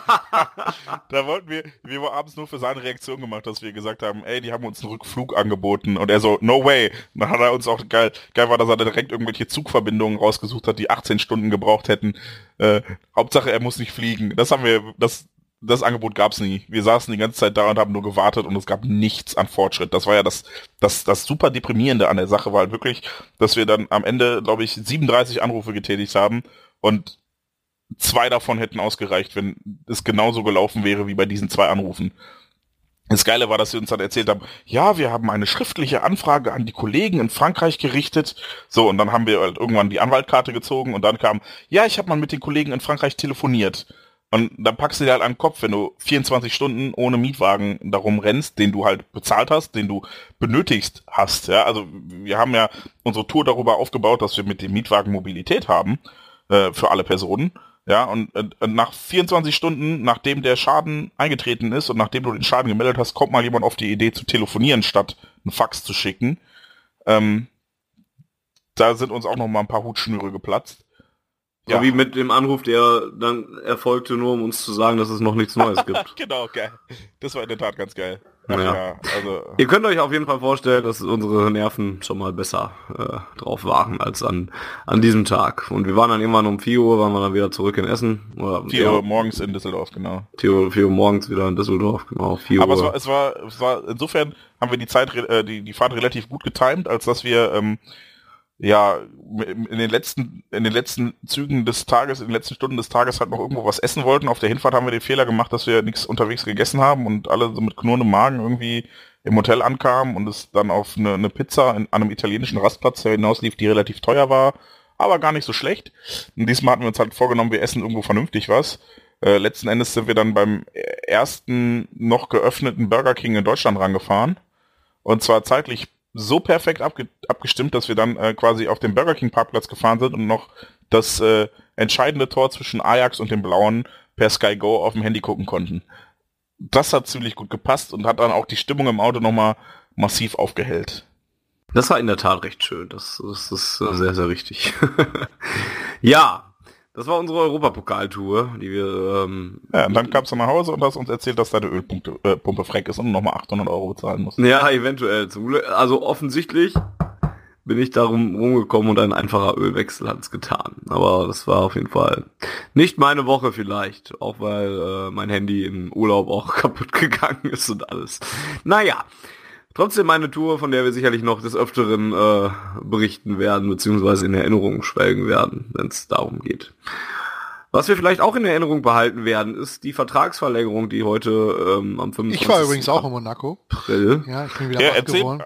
erzähl mal von deiner. Richtig spektakulär. Ja, Mittwochs hingefahren, dem Winter Hallo gesagt, die schön vom Gotthard mit ordentlich Schnee dabei. Oh, den, den hatten wir auch, das war voll schön. Äh, war das bei dir auch so krass? Also bei uns, erstmal die, die Autostrecke durch die Schweiz ist total geil. Ja, also jedem, der die Gelegenheit hat, fahrt einfach mal mit dem Auto einmal von Basel bis nach Como.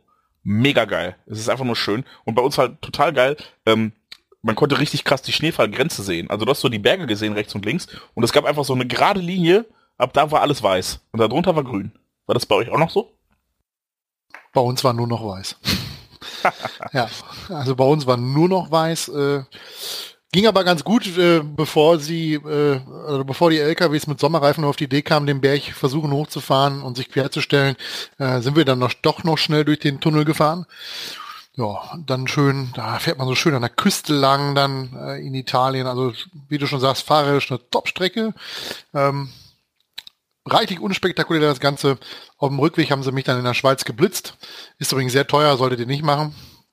Kann ich nur sagen. Mach mal, Also- komm, ein paar Details jetzt hier. Wie viel und wie viel? Irgendwo in, in, in Luzern auf der Autobahn. Ich bin mir nicht ganz sicher, ob mehr oder weniger als 5 kmh drüber. Ist es so, ähm, also 91 in der 80er Zone bin ich gefahren. Jetzt ist die Frage, habe ich mir von äh, jemandem erklären lassen, ähm, wie viel Toleranz die Blitzanlage hat. Wenn sie 5 kmh Toleranz hat, dann bin ich mit 6 drüber bei 60 Schweizer Franken. Und Alter. Äh, wenn sie 7 kmh drüber hat, dann bin ich bei 93 oder 94, äh, 84 kmh, dann kostet mich der Spaß nur 20 Schweizer Franken. Ich äh, warte auf das Foto. Ja, aber gut, ist halt reine, reines Selbstverschulden, wenn man 1000 Kilometer fährt und dann in dem richtigen Moment nicht aufpasst, dann ist es halt so. Ähm, aber ansonsten, ja, reichlich unspektakulär. Ich habe nichts erlebt, von dem ich erzählen kann. Das Auto ist gefahren wie eine Eins, hat geschnurrt wie ein Kätzchen. Ja, Wir könnten vielleicht Unsympath. Äh, et- etwas, etwas hinzufügen, was äh, ich, ich sehr bemerkenswert fand und wo ich dann auch ähm, Captain Social Media ganz cool fand. Ähm, nachdem unser Auto liegen blieb, haben wir halt auch so ein bisschen äh, ja öffentlich getrommelt und versucht da irgendwie Ersatz zu bekommen, weil wir halt einfach äh, verzweifelt und äh, ja, also so verzweifelt nicht, aber wir hatten halt schon so ein bisschen Bedenken, wann und wie kommen wir jetzt nach Monaco. Ähm, haben daraufhin halt natürlich auch ähm, den BVB und seinen Automobilsponsor angetwittert. Ähm, das führte dann dazu, dass äh, jemand aus dem Social Media Team beim BVB, äh, glaube ich, im Sponsoring anrief bei dem Automobilpartner und äh, unsere Nummer weitergab. Und letzten Endes hatten, haben wir da wirklich einen Anruf, das war gefühlt der einzige Anruf, den wir bekommen haben an diesem Tag, weil sonst mussten wir immer die Autovermietung anrufen, obwohl sie gesagt hat, sie würden zurückrufen. Ähm, dann haben wir einen Anruf bekommen von äh, dem Automobilpartner des BVB und äh, äh, die haben dann gesagt, äh, ja, tut uns leid, wir würden euch echt gern helfen, aber wir haben einfach keine Fahrzeuge in Frankreich rumstehen. Ja, selbst wenn wir irgendwelche Werbedrehs oder so in Frankreich haben, die kommen immer aus Deutschland extra angefahren. Ähm, wir wollten nur sicherstellen, dass ihr jetzt nicht irgendwie, äh, dass hier jetzt kein böses Blut herrscht oder so, oder ihr nicht enttäuscht seid oder so. Ähm, wir haben echt versucht, euch zu helfen und wir wünschen euch noch viel Glück. Und das fand ich eine ziemlich coole Aktion und an der Stelle sollte irgendjemand aus den entsprechenden Abteilungen beim BVB oder beim Automobilpartner, das wir gerade hören, vielen, vielen Dank. Das hätte ich so nicht erwartet, dass es klappt. Äh, es hat ja auch nicht geklappt, aber dass, dass es überhaupt so versucht wird und dass man uns da diese Hilfe vermutlich auch angeboten hätte, wenn es eine Möglichkeit gegeben hätte, super cool. Vielen Dank dafür an der Stelle.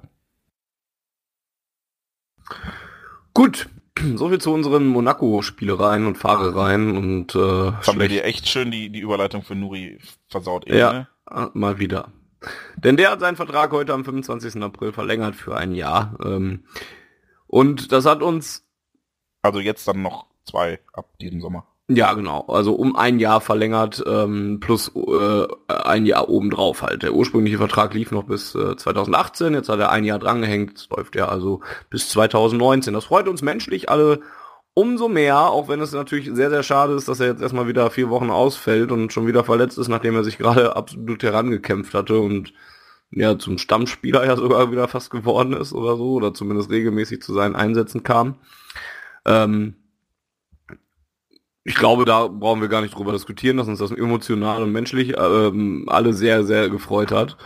Ähm, ketzerisch und ich stelle diese Frage jetzt nur, damit ich hier eine Diskussion äh, starte. Ähm, möchte ich aber zumindest mal in den Raum stellen, ob es denn unbedingt notwendig sei für Borussia Dortmund ähm, auf der Position von Nuri Schein ihn zu behalten, nachdem es ja schon darum Gerüchte gab, ob man ihn vielleicht denn doch mal hätte abgeben wollen oder sonst was. Und es im äh, defensiven Mittelfeld ja doch durchaus einige ähm, Konkurrenz gibt. Julian Weigel spielt da, Sebastian Rode spielt da, äh, Gonzalo Castro. Sebastian Rode spielt? Hat, also, ja, also könnte da spielen zumindest. könnte. Äh, Gonzalo Castro, Mikel Merino, äh, zur kommenden Saison kommt noch ähm, ähm, Ömer Toprak, der das ja auch spielen kann. Vor allem aber Mahmoud Dahoud. Und Mahmoud Dahoud, auch äh, ja eben auch für diese Position eigentlich eingeplant werden kann. Also es gibt schon recht viele Leute. Macht das dann sportlich überhaupt einen Sinn, Nuri Schein jetzt äh, noch ein weiteres Jahr zu behalten? Und ich möchte nochmal herausstellen, dass ich mich für diese Frage hasse gerade. Hey Fanny, hast du eigentlich die letzten drei Spiele von Nuri Schein gesehen? Die letzten zwei, ja. Gut, Frage beantwortet? Ja. Gut, danke. Nächstes Thema. Nein, war nur Spaß. Also, ähm, es ist in der Tat eine interessante Frage eigentlich, äh, die du da stellst, gerade vor dem äh, Hinblick, ja, dass ja nicht nur ähm, Julian Weigel da als, als absoluter Stamm- und Wunschspieler von Thomas Tuchel ja, eingeschlagen ist für eine Bombe, war das jetzt unsensibel in der Wortwahl? Das war, ich habe nicht drüber nachgedacht, tut mir leid, dass Julian Weigel da sich festgespielt hat äh, mit seinen jungen Jahren. Andererseits ist gerade dieses Alter natürlich auch dafür prädestiniert, ähm, Formschwankungen mit sich zu bringen und dann auch mal schlechte Spiele zu absolvieren.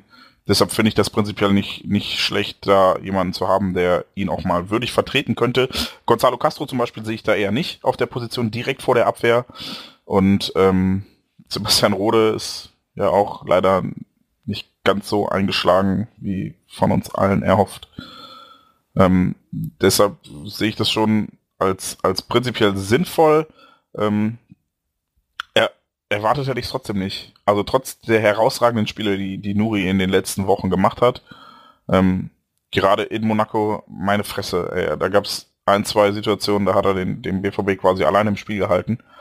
Ähm, ja, äh, interessant, also ich, ich, ja, ich versuche gerade die richtigen Worte zu finden. Ich weiß selber nicht so genau, ähm, wo das hinführen wird mit ihm. Ob, ob Thomas Tuchel da jetzt gerade sich neu verliebt hat in ihn und äh, sich so ein bisschen anders orientiert oder ob das vielleicht schon eine Personalentscheidung ist, die man unabhängig vom Trainer trifft, weil man sich ja doch dann mittelfristig von ihm trennen wollen wird oder wie auch immer. Ich habe keine Ahnung. Ähm, ich finde es aber interessant. Also Bisher hat Nuri nicht so viele Spiele gemacht, wie ich ihm gewünscht hätte. Auch wenn er dann teilweise fit war.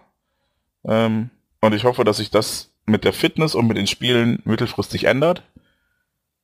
Finde es aber trotzdem, also habe einfach nicht damit gerechnet, dass das jetzt noch passiert, dass Nuri trotz der guten Spiele, die er gemacht hat, noch einen neuen Vertrag bekommt bei uns. Was mit Volker?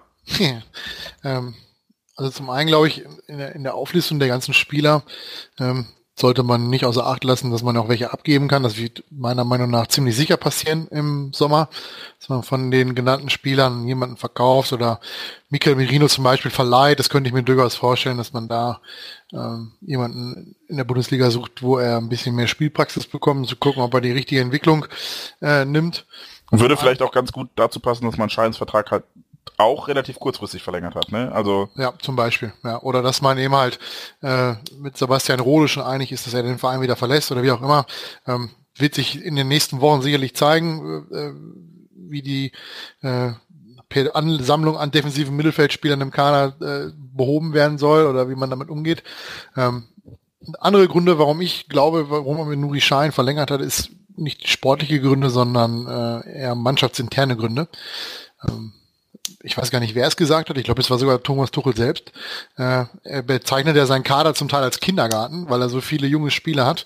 Und äh, ein Kindergarten braucht halt auch irgendwie einen Kindergärtner. Ähm, und von daher glaube ich, dass das nicht so verkehrt ist, wenn man da einen, einen, einen Spieler hat, der über gewisse Erfahrung verfügt, bei Real Madrid gespielt, aber auch mal den, den sportlichen Absturz in Anführungsstrichen oder, oder, oder sagen wir mal, Schwierigkeiten in der sportlichen Entwicklung gesehen hat von vom BVB, dann zu Feyenoord Rotterdam und dann wieder zurück und dann den großen Aufstieg und dann zu Real, wo es nicht geklappt hat und dann wieder zurück nach Dortmund und so weiter. Ähm, diese Erfahrung hat, halt kaum jemand im Kader und ich glaube, dass das nicht so nicht so schlecht für den für den Kader und die Teamchemie ist, wenn man da jemand hat, ähm, der über gewisse Erfahrungswerte und auch Reife und Alter verfügt. Ähm, nicht zuletzt auch äh, im Umgang mit der ganzen Thematik am, äh, was, was vor 14 Tagen passiert ist. Wobei man Alter auch bei Nuri Schein noch so ein bisschen relativieren muss. Ne? Der ja, aber 28. Mal, ja, er ist 28, aber äh, ne, seit 2005 kickt er schon für den BVB vor die Murmel. Ähm, das ist ja jetzt schon ein paar Jährchen her, ne? also zwölf Jahre her. Ähm, der hat halt viel Erfahrung. Mit 28 bist du halt schon einen Tacken älter als die ganzen 19-, 20-Jährigen, die da so rumkicken bei uns. Ne? Also Alter eher als, äh, sagen wir mal, als Erfahrung zu titulieren. Fadi, was sagst du denn dazu? Außer provokante Fragen stellen. Der ist immer noch so verliebt, dass er seine Gefühle nicht in Worte fassen kann. Ja, so geht's mir auch, aber. Ja, ist so. Ne? Also ich bin bei Hashtag jedem. ist so. Ich bin bei jedem äh, Spieler, mit dem ich mich identifizieren kann und, und, und der emotional was in mir auslöst, bin ich froh, dass, dass, dass er verlängert und dass er länger bei Borussia Dortmund bleibt. Und von daher kann ich eigentlich schon gar nicht viel Negatives darüber sagen. Ähm, Ansonsten müsste ich, glaube ich, um das sportlich zu bewerten, mal echt noch mal ein bisschen genauer ähm, in, in die Daten reingucken, wie oft Nui Schein jetzt tatsächlich komplett nicht berücksichtigt wurde, wenn er denn eigentlich fit war und eigentlich spielen konnte oder so. Da fehlt mir jetzt gerade so ein bisschen das Gefühl für. Ähm, denn ähm, das, was er die letzten Wochen gespielt hat, nachdem er dann auf einmal dann doch wieder in, in die Elf reinkam, war ja, also da, da braucht man eigentlich gar nicht großartig drüber überlegen, ob man den verlängert, äh, den Vertrag, ob man den braucht spielerisch. Ähm, dazu kommt sicherlich der Faktor, den, den Volker gesagt hat, dass das auch sicherlich mannschaftsintern ähm, eine, eine gute Idee ist, ihn zu behalten, weil er halt ein Spieler ist, an dem sich andere Spieler auch hochziehen können. Ne? Das hat man zum, also Gut, das sieht man jetzt nicht daran an dem, an dem Interview nach dem Spiel gegen Monaco, nach dem Hinspiel, aber, ähm, aber man sieht es ja trotzdem irgendwie darin, indem er da dann halt reflektiert zumindest so ein Interview abgeben kann und, und überhaupt einer von wenigen ist, die sich vor so ein Mikrofon stellen und so. Und, und Nuri hat genug durchgemacht eigentlich, um, um auch, ja, so, so ein, so eine Leaderfigur zu sein vielleicht und eine Figur zu sein, von der andere Leute lernen können und sowas. Von daher passt das schon und, und klar, wenn man dann noch überlegt, ob dann vielleicht der eine oder andere da vielleicht auch noch weggeht von den Konkurrenten. Ich hoffe es einfach, dass, dass er wieder auf seine Spielzeit kommen wird. Ne? Es ist jetzt echt sau ärgerlich, dass er jetzt wieder so lange ausfällt und hoffentlich noch mal spielen darf in dieser Saison, vielleicht ja in Berlin. ähm, äh, ansonsten hoffe ich, dass er wieder an diese alte Stärke von vor zwei, von vor letzten Samstag äh, rankommt und dann ist der auch eine Option für Borussia Dortmund.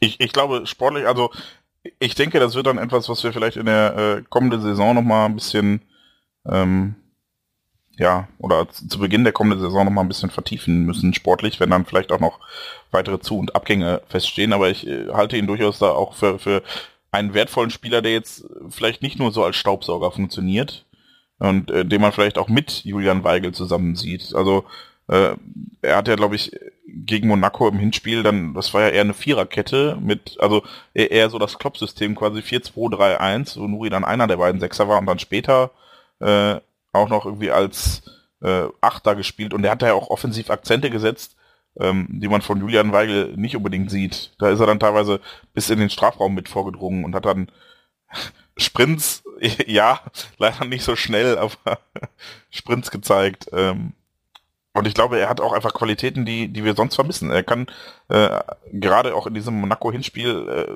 Seitenverlagerungen spielen mit einer, mit einer Präzision und einer Schärfe, ähm, damit kann man halt, gerade wenn man so, so super geile Flügelspieler wie, wie Christian Pulisic hat oder eben auch äh, Usman Dembele, vielleicht auch äh, Emre Moore mittelfristig ähm, und Marco Reus natürlich, dann, dann kann man halt auch mit so einer Seitenverlagerung auch mal eine gegnerische Abwehr komplett aushebeln und sowas. Und auch wenn ich Julian Weigel sehr schätze und äh, ich glaube, in der Champions League sogar die beste Passstatistik, was die Prozentzahl angekommener Pässe hatte diese Saison, äh, also aller Spieler bisher. Ähm, so ist er ja dann doch noch nicht, nicht ganz so offensiv stark, wie, wie Nuri das sein kann. Und auch wenn sich Nuri so ein bisschen nach hinten entwickelt hat in seiner Position, kann er das ja doch noch, wie man dann zum Beispiel auch an dem Freistoß an den Innenpfosten gesehen hat.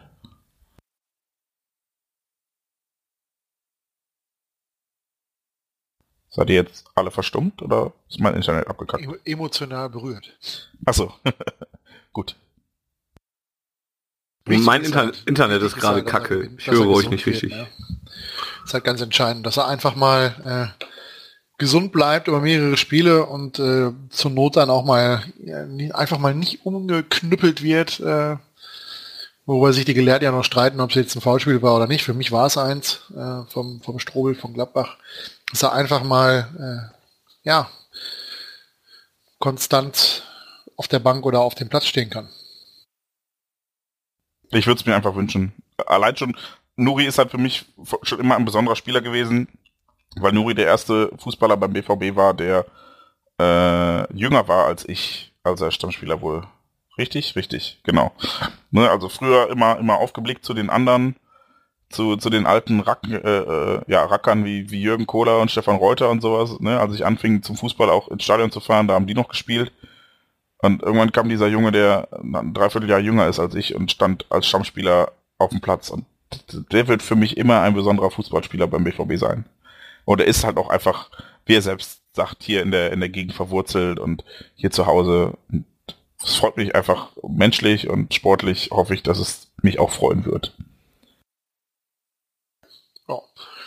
Wir müssen übrigens unseren Sauerländer entschuldigen. Ich glaube, der hat gerade kein Internet mehr. Wow, wow, sind nur noch zu zweit. Ja gut, dann äh, sonst so, Volker? Sollen wir jetzt auf Funny... Wollt ihr da draußen... Na, wir sind nicht live. Wir können leider keine Frage stellen. Wir warten jetzt auch so ein bisschen auf Funny und unterhalten uns derweil über... Worüber möchtest du reden, Volker? Ich esse gerade einen Keks. Das ist die absolute Professionalität hierbei auf Ohren. Das ist mir gerade sehr peinlich. Nein, ist okay. Man muss auch mal was essen.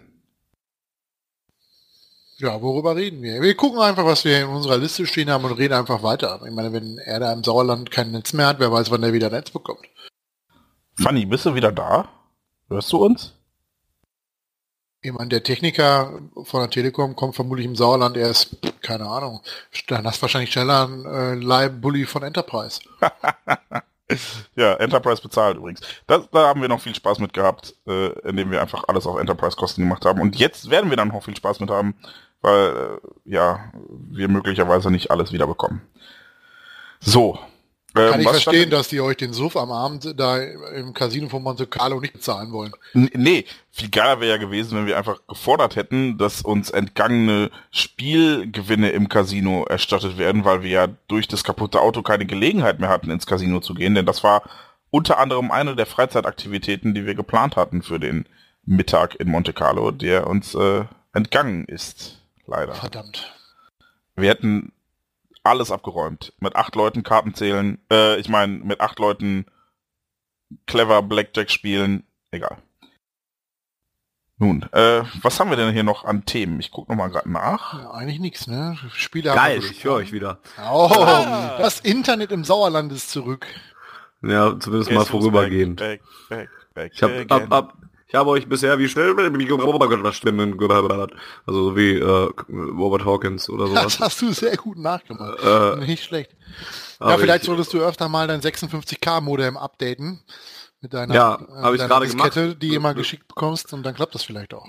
Habe ich gerade gemacht. Kriegst du eigentlich noch diese AOL frei Internet-CDs zugeschickt, Fanny, damit du ins Internet gehen kannst? Geht das anders? Macht, also macht ihr das anders? Nein. Siehst du? Dann verstehe ich die Frage nicht.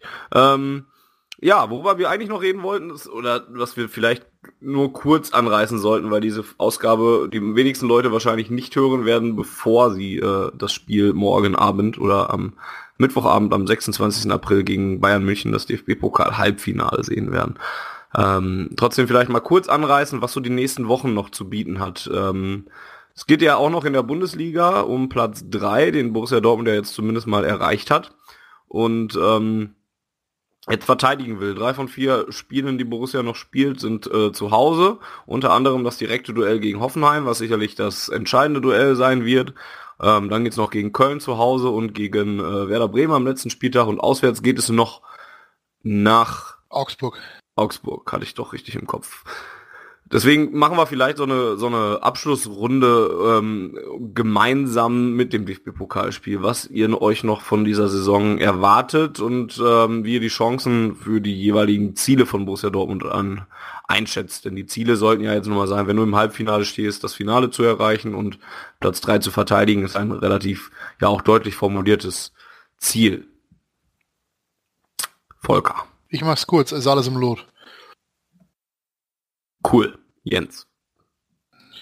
Ja, ich, ich tue mich bei den Zielen so ein bisschen schwierig, wenn man jetzt da noch viele krasse Maßstäbe anlegt an, an diese Mannschaft nach dem, was wir da vor wenigen Wochen oder was die vor allem vor wenigen Wochen erleben musste. Ähm, natürlich wäre es cool, wenn es jetzt einfach so bliebe, wie es ist und dann könnte man das am Ende vielleicht sogar als größeren Erfolg verkaufen, als man das noch vor wenigen Wochen getan hätte, wo man gesagt hätte, ja, Platz drei hinter den, den Dosen und ja, gut, ist halt direkt qualifiziert, aber jetzt, wir wollen ja schon die zweite Kraft in Deutschland sein, bla bla bla. Aktuell wäre ich einfach, also ja, Platz fünf ist ja schon äh, ziemlich unwahrscheinlich, deshalb bin ich äh, relativ entspannt und mit eigentlich allem zufrieden, was aus der Saison jetzt noch wird. Es wäre super cool, ne, wenn Platz Platz drei direkt klappt und mit richtig viel Glück würde es sogar noch Platz zwei werden und ansonsten ist das entscheidende Spiel, was über die Bewertung dieser Saison äh, ja entscheiden wird, vermutlich ähm, das, was wir morgen spielen, beziehungsweise je nachdem, wann ihr das hört, schon gespielt haben. Und zwar äh, Pokal-Halbfinale beim FC Bayern München. Ja, kurz zu mir. Äh, ich muss, auch, ich muss sagen, ähm, nachdem ich zwischendurch mal mir relativ sicher war, dass wir Leipzig noch kriegen, glaube ich da mittlerweile nicht mehr dran. Also Platz zwei halte ich für utopisch mittlerweile. Ähm, wäre sehr, sehr glücklich, wenn wir Platz drei verteidigen. Um, zum einen, weil es die sichere Quali ist äh, für die Champions League und zum anderen, weil äh, ich auch vor Hoffenheim stehen möchte eigentlich. Und von daher ist das eigentlich so das wichtigste Ziel, auch wenn Jens schon recht hat und es ist äh, immer noch schwierig ist, das alles genau zu bewerten. Also ich glaube schon, dass wir die Saison zu einem guten Ende finden äh, bringen werden. Und ähm, ja, das Spiel gegen Hoffenheim ist entscheidend. Ne? Also wir haben jetzt den Vorteil, ich hoffe, wir verspielen ihn bis dahin nicht. Und dann ähm, bin ich auch vorsichtig optimistisch, dass das klappt. Also alleine diese Tatsache, dass wir drei Heimspiele haben und zu Hause ist ja beim BVB eigentlich ganz gut läuft, macht mich da schon. Heimspiele zu Hause? Ich wollte gerade fragen, wo finden die Heimspiele sonst statt? Ja, ich habe doch nur gesagt, dass wir drei Heimspiele haben und es zu Hause ja gut läuft. Was Ach so, denn, meintest du das? Was ist denn euer Problem? Klang aber anders, ja. Ja, es klang so, wir haben drei Heimspiele zu Hause. Punkt. Ach, ihr seid doch scheiße. Ist auch, ist auch schon spät, ne? Ähm, die, die Standardausrede jetzt. Und ich habe mich immer noch nicht von 10 den nach 8. hab mich immer noch nicht von den Ferien wiederholt. Es ist 10 nach 10, du dreckiger Sack. äh, ähm, ja, und deswegen bin ich optimistisch, dass das klappt mit Platz 3.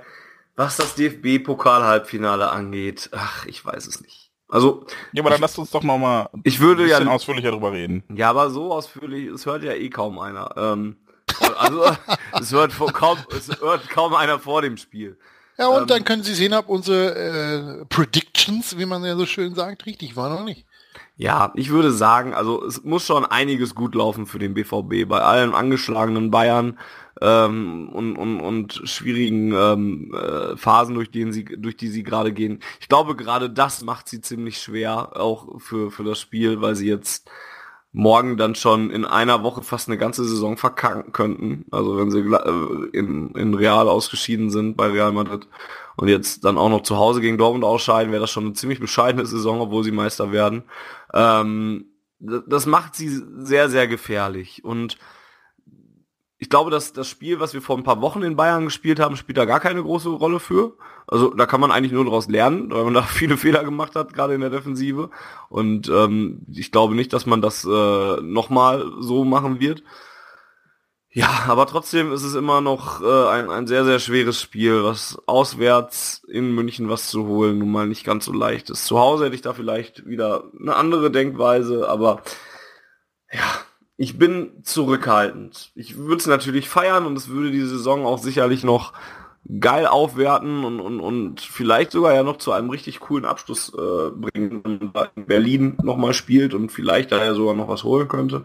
Ähm, ich bin aber zurückhaltend optimistisch. Also wenn ich jetzt ein Ziel der beiden ähm, ausmachen sollte, Bundesliga Platz 3 oder äh, DFB-Pokalfinale, und auswählen müsste, was realistischer wäre, würde ich äh, das, äh, den, den dritten Platz in der Bundesliga nehmen.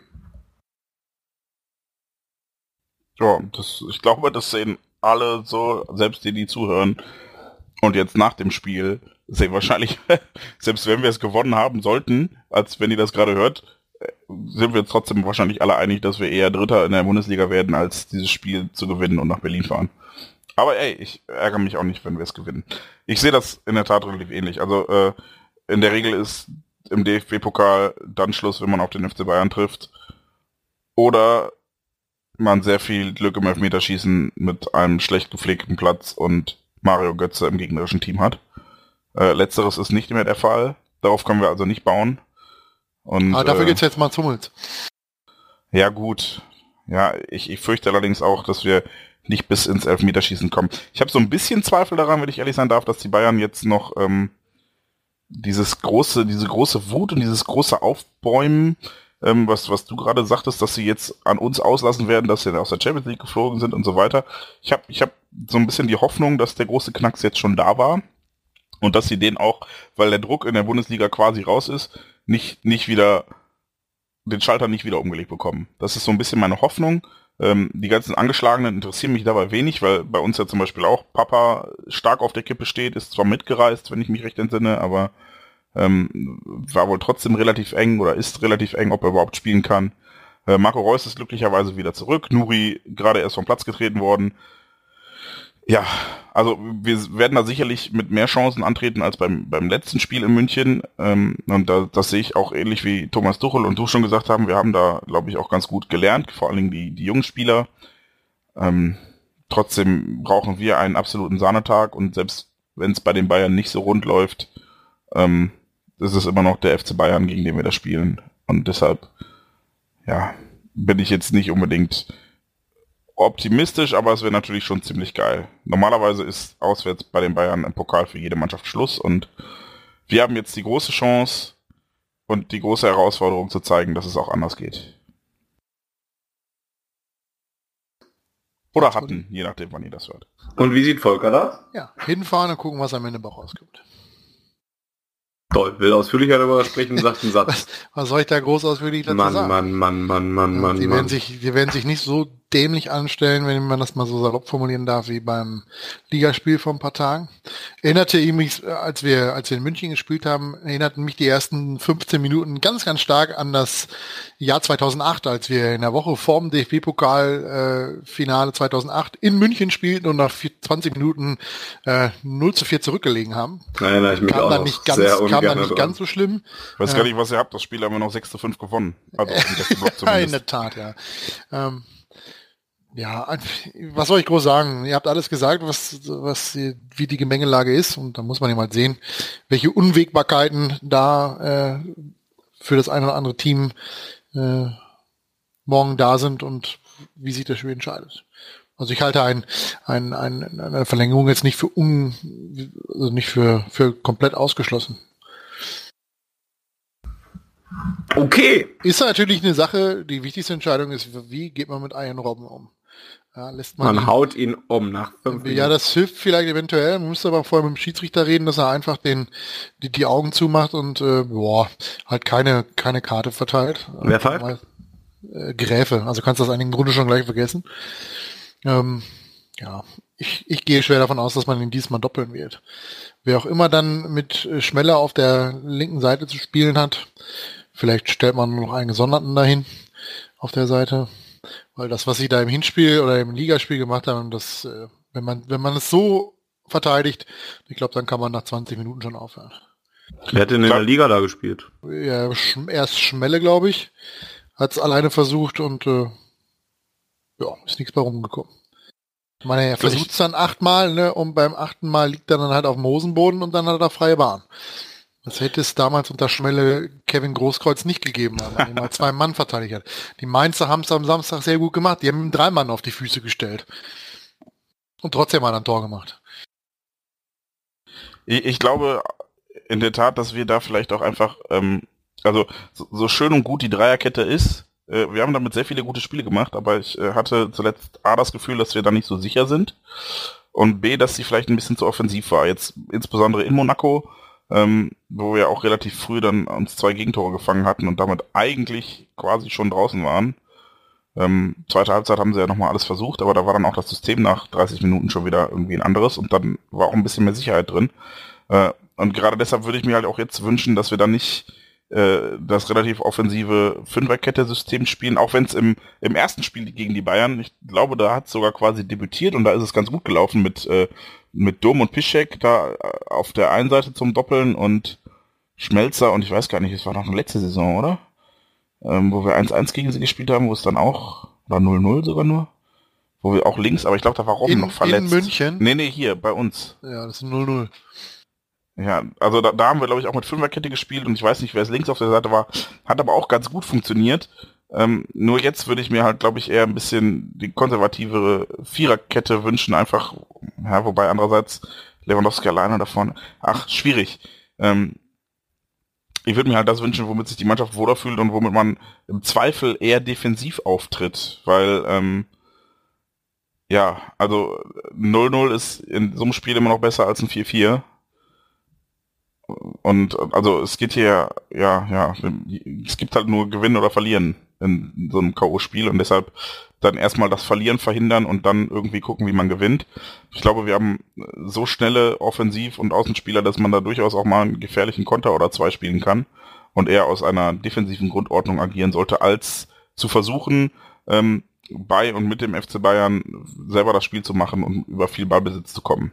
Es wird interessant sein zu sehen, ob die Mannschaft erstmal in ihrer aktuellen Verfassung generell und insbesondere dann auch von Thomas Tuchel aus ähm, dazu in der Lage ist, ihren Spielstil so anzupassen, dass man äh, mal wieder der Underdog ist und entsprechend auftritt, oder ob sie wieder versuchen werden, über, über Kontrolle und Ballbesitz dann irgendwann ein Tor reinzumachen. Das hat nämlich im letzten Spiel in München halt so gar nicht funktioniert. Ich, ich bin da sehr gespannt. Ich persönlich würde halt einen defensiveren und abwartenderen Absatz äh, bevorzugen. Der kann aber natürlich auch umgekehrt dazu führen, dass die Bayern noch mehr Ballbesitz und noch mehr Raum und noch mehr Zeit kriegen, um, um ihr Spiel aufzuziehen. Ach, schwierig. Die Bayern sind einfach ein unangenehmer Gegner und geben mir auf den Sack, weil wir andauernd gegen die spielen. Schauen wir mal. So ist es halt, wenn du, immer, wenn du oben mitspielen willst, um die Titel mitspielen willst, dann triffst du halt irgendwann immer auf die. Ja, frag mal Barcelona, wie oft die schon auf Real Madrid getroffen sind. Ziemlich häufig. Ziemlich häufig wird die Antwort sein. Genau. Haben wir wieder lange geredet äh, über das, was den BVB in den letzten Wochen umgetrieben hat. Es war ja auch wirklich eine Menge und eine Menge, was wir besprechen mussten. Ähm, das wird es dann auch wieder geben, denn auch nach der Saison werden wir wahrscheinlich wieder etwas zu besprechen haben. Vielleicht ja sogar noch vor dem DFB-Pokalfinale. Das wäre der Moment, an dem wir uns wieder zu Wort melden würden. Nach der Bundesliga vor dem äh, DFB-Pokalfinale, wenn es denn eins gibt für Borussia. Ansonsten gibt es sicherlich noch eine Saisonabschlussausgabe von Auf Ohren. Ähm, was ihr tun könnt, um uns zu helfen bei Auf Ohren, ist einmal uns Feedback zu hinterlassen. Das könnt ihr ganz einfach bei uns im Forum zum Beispiel machen, unter der Ausgabe. Bei Twitter findet ihr uns unter @aufeohren äh, oder auch bei Facebook könnt ihr auch Kommentare bei schwarzgelb.de ganz normal hinterlassen unter dem Eintrag, wo auf Ohren verlinkt wird. Ähm, sehr gerne auch bei iTunes mit Rezensionen oder Sternebewertungen ähm, die natürlich keine vier Sterne sein sollten, weil das die böse Zahl ist von den Blauen, sondern deswegen dann natürlich eine andere Zahl. fünf vielleicht oder äh, auch vielleicht ganz einfach, wenn ihr jemanden habt, der Borussia Dortmund Fan ist und an eurer Seite steht und der gerne Podcast hört, empfehlt uns weiter, redet über uns, äh, macht Werbung für uns und dann ist uns schon viel geholfen. Wenn ich mache jetzt auch noch mal kurz Werbung in eigener Sache. Ähm, also jetzt persönlich in eigener Sache. Ich äh, wurde von unserem Lieblingsgast bisher, weil er war Max eigentlich unser einziger externer Gast bisher, außer den Interviewfolgen.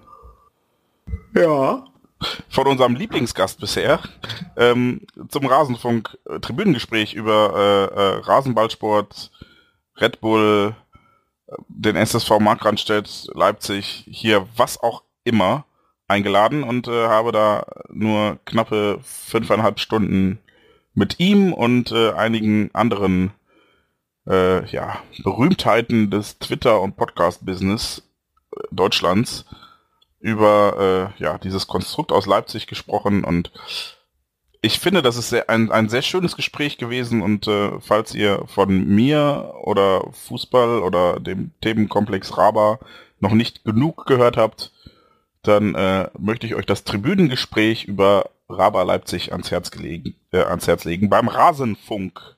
At Rasenfunk Twitter, äh, rasenfunk.de, Rasenfunk, Rasen, Rasenfunk. So, jetzt darfst du weiter das Tonband abspielen. Genau, falls ihr uns äh, finanziell tatsächlich unterstützen wollt, ähm, im Sinne von äh, Schwarz-Gelb dabei helfen, die Serverkosten zu bezahlen zum Beispiel und werbefrei zu bleiben, dann könnt ihr das tun, indem ihr Sachen bei uns im Shop kauft. Da könnt ihr zum Beispiel im Moment ein Champions League-Sieger-Shirt. Da muss ich dich kurz einbremsen, äh, dass die Vorbestellzeit ist abgelaufen. Schade. Dann könnt ihr das nicht mehr vorbestellen. Ähm, Aber ähm, wir haben gerade ein neues, wunderschönes Shirt über unser Lieblingsstadion in Auftrag gegeben. Das könnt ihr bald bestellen, dauert aber noch ein paar Tage. So ist es. Ein Blick in den schwarzgelb.de Shop lohnt sich also.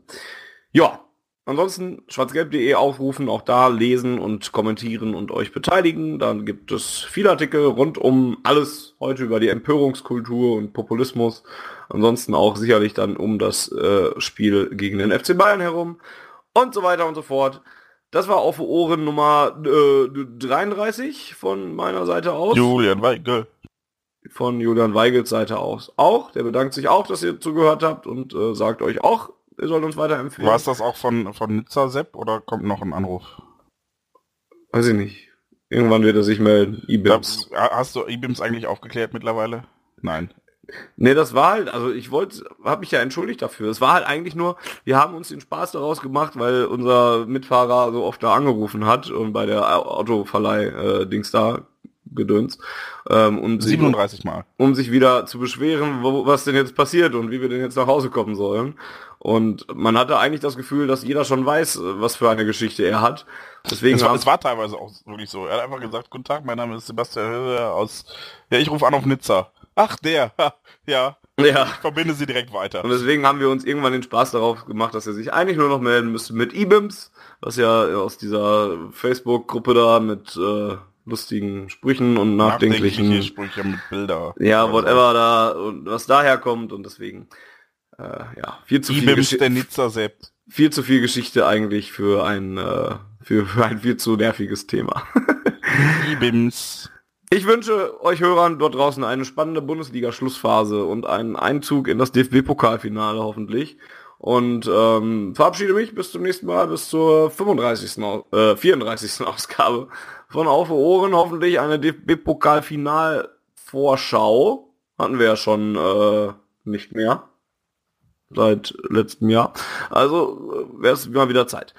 Äh, und ansonsten überlasse ich den beiden anderen Dullis hier das Wort und äh, sage Tschüss und bis zum nächsten Mal.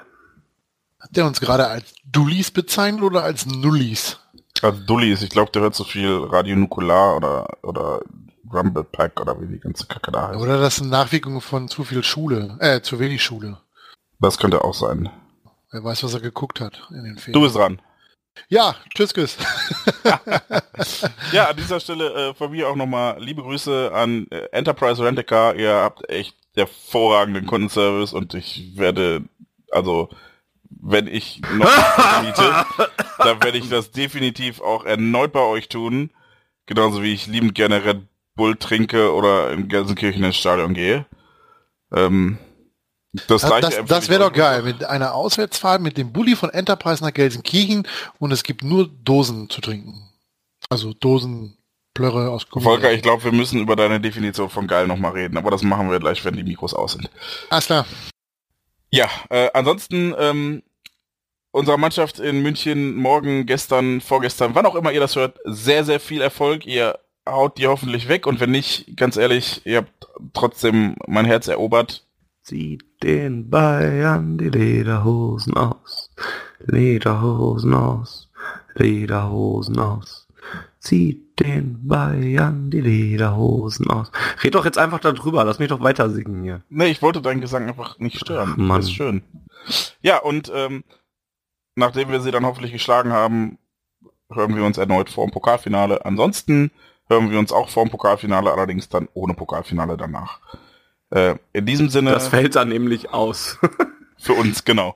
Äh, in diesem Sinne, schöne Schlussphase der Saison. Vier Spieltage sind's noch. Ähm, ich denke, wir sind alle froh, wenn dann ein bisschen Pause ist und bis dahin alles raushauen, alles geben. Jetzt müssen wir liefern und das machen wir auch. Her BVB. Die Zuhörerzahl, wie immer präsentiert von schwarzgelb.de, dem Fanzine über Borussia Dortmund. Auf Ohren bedankt sich bei 19.009 Zuhörern ausverkauft.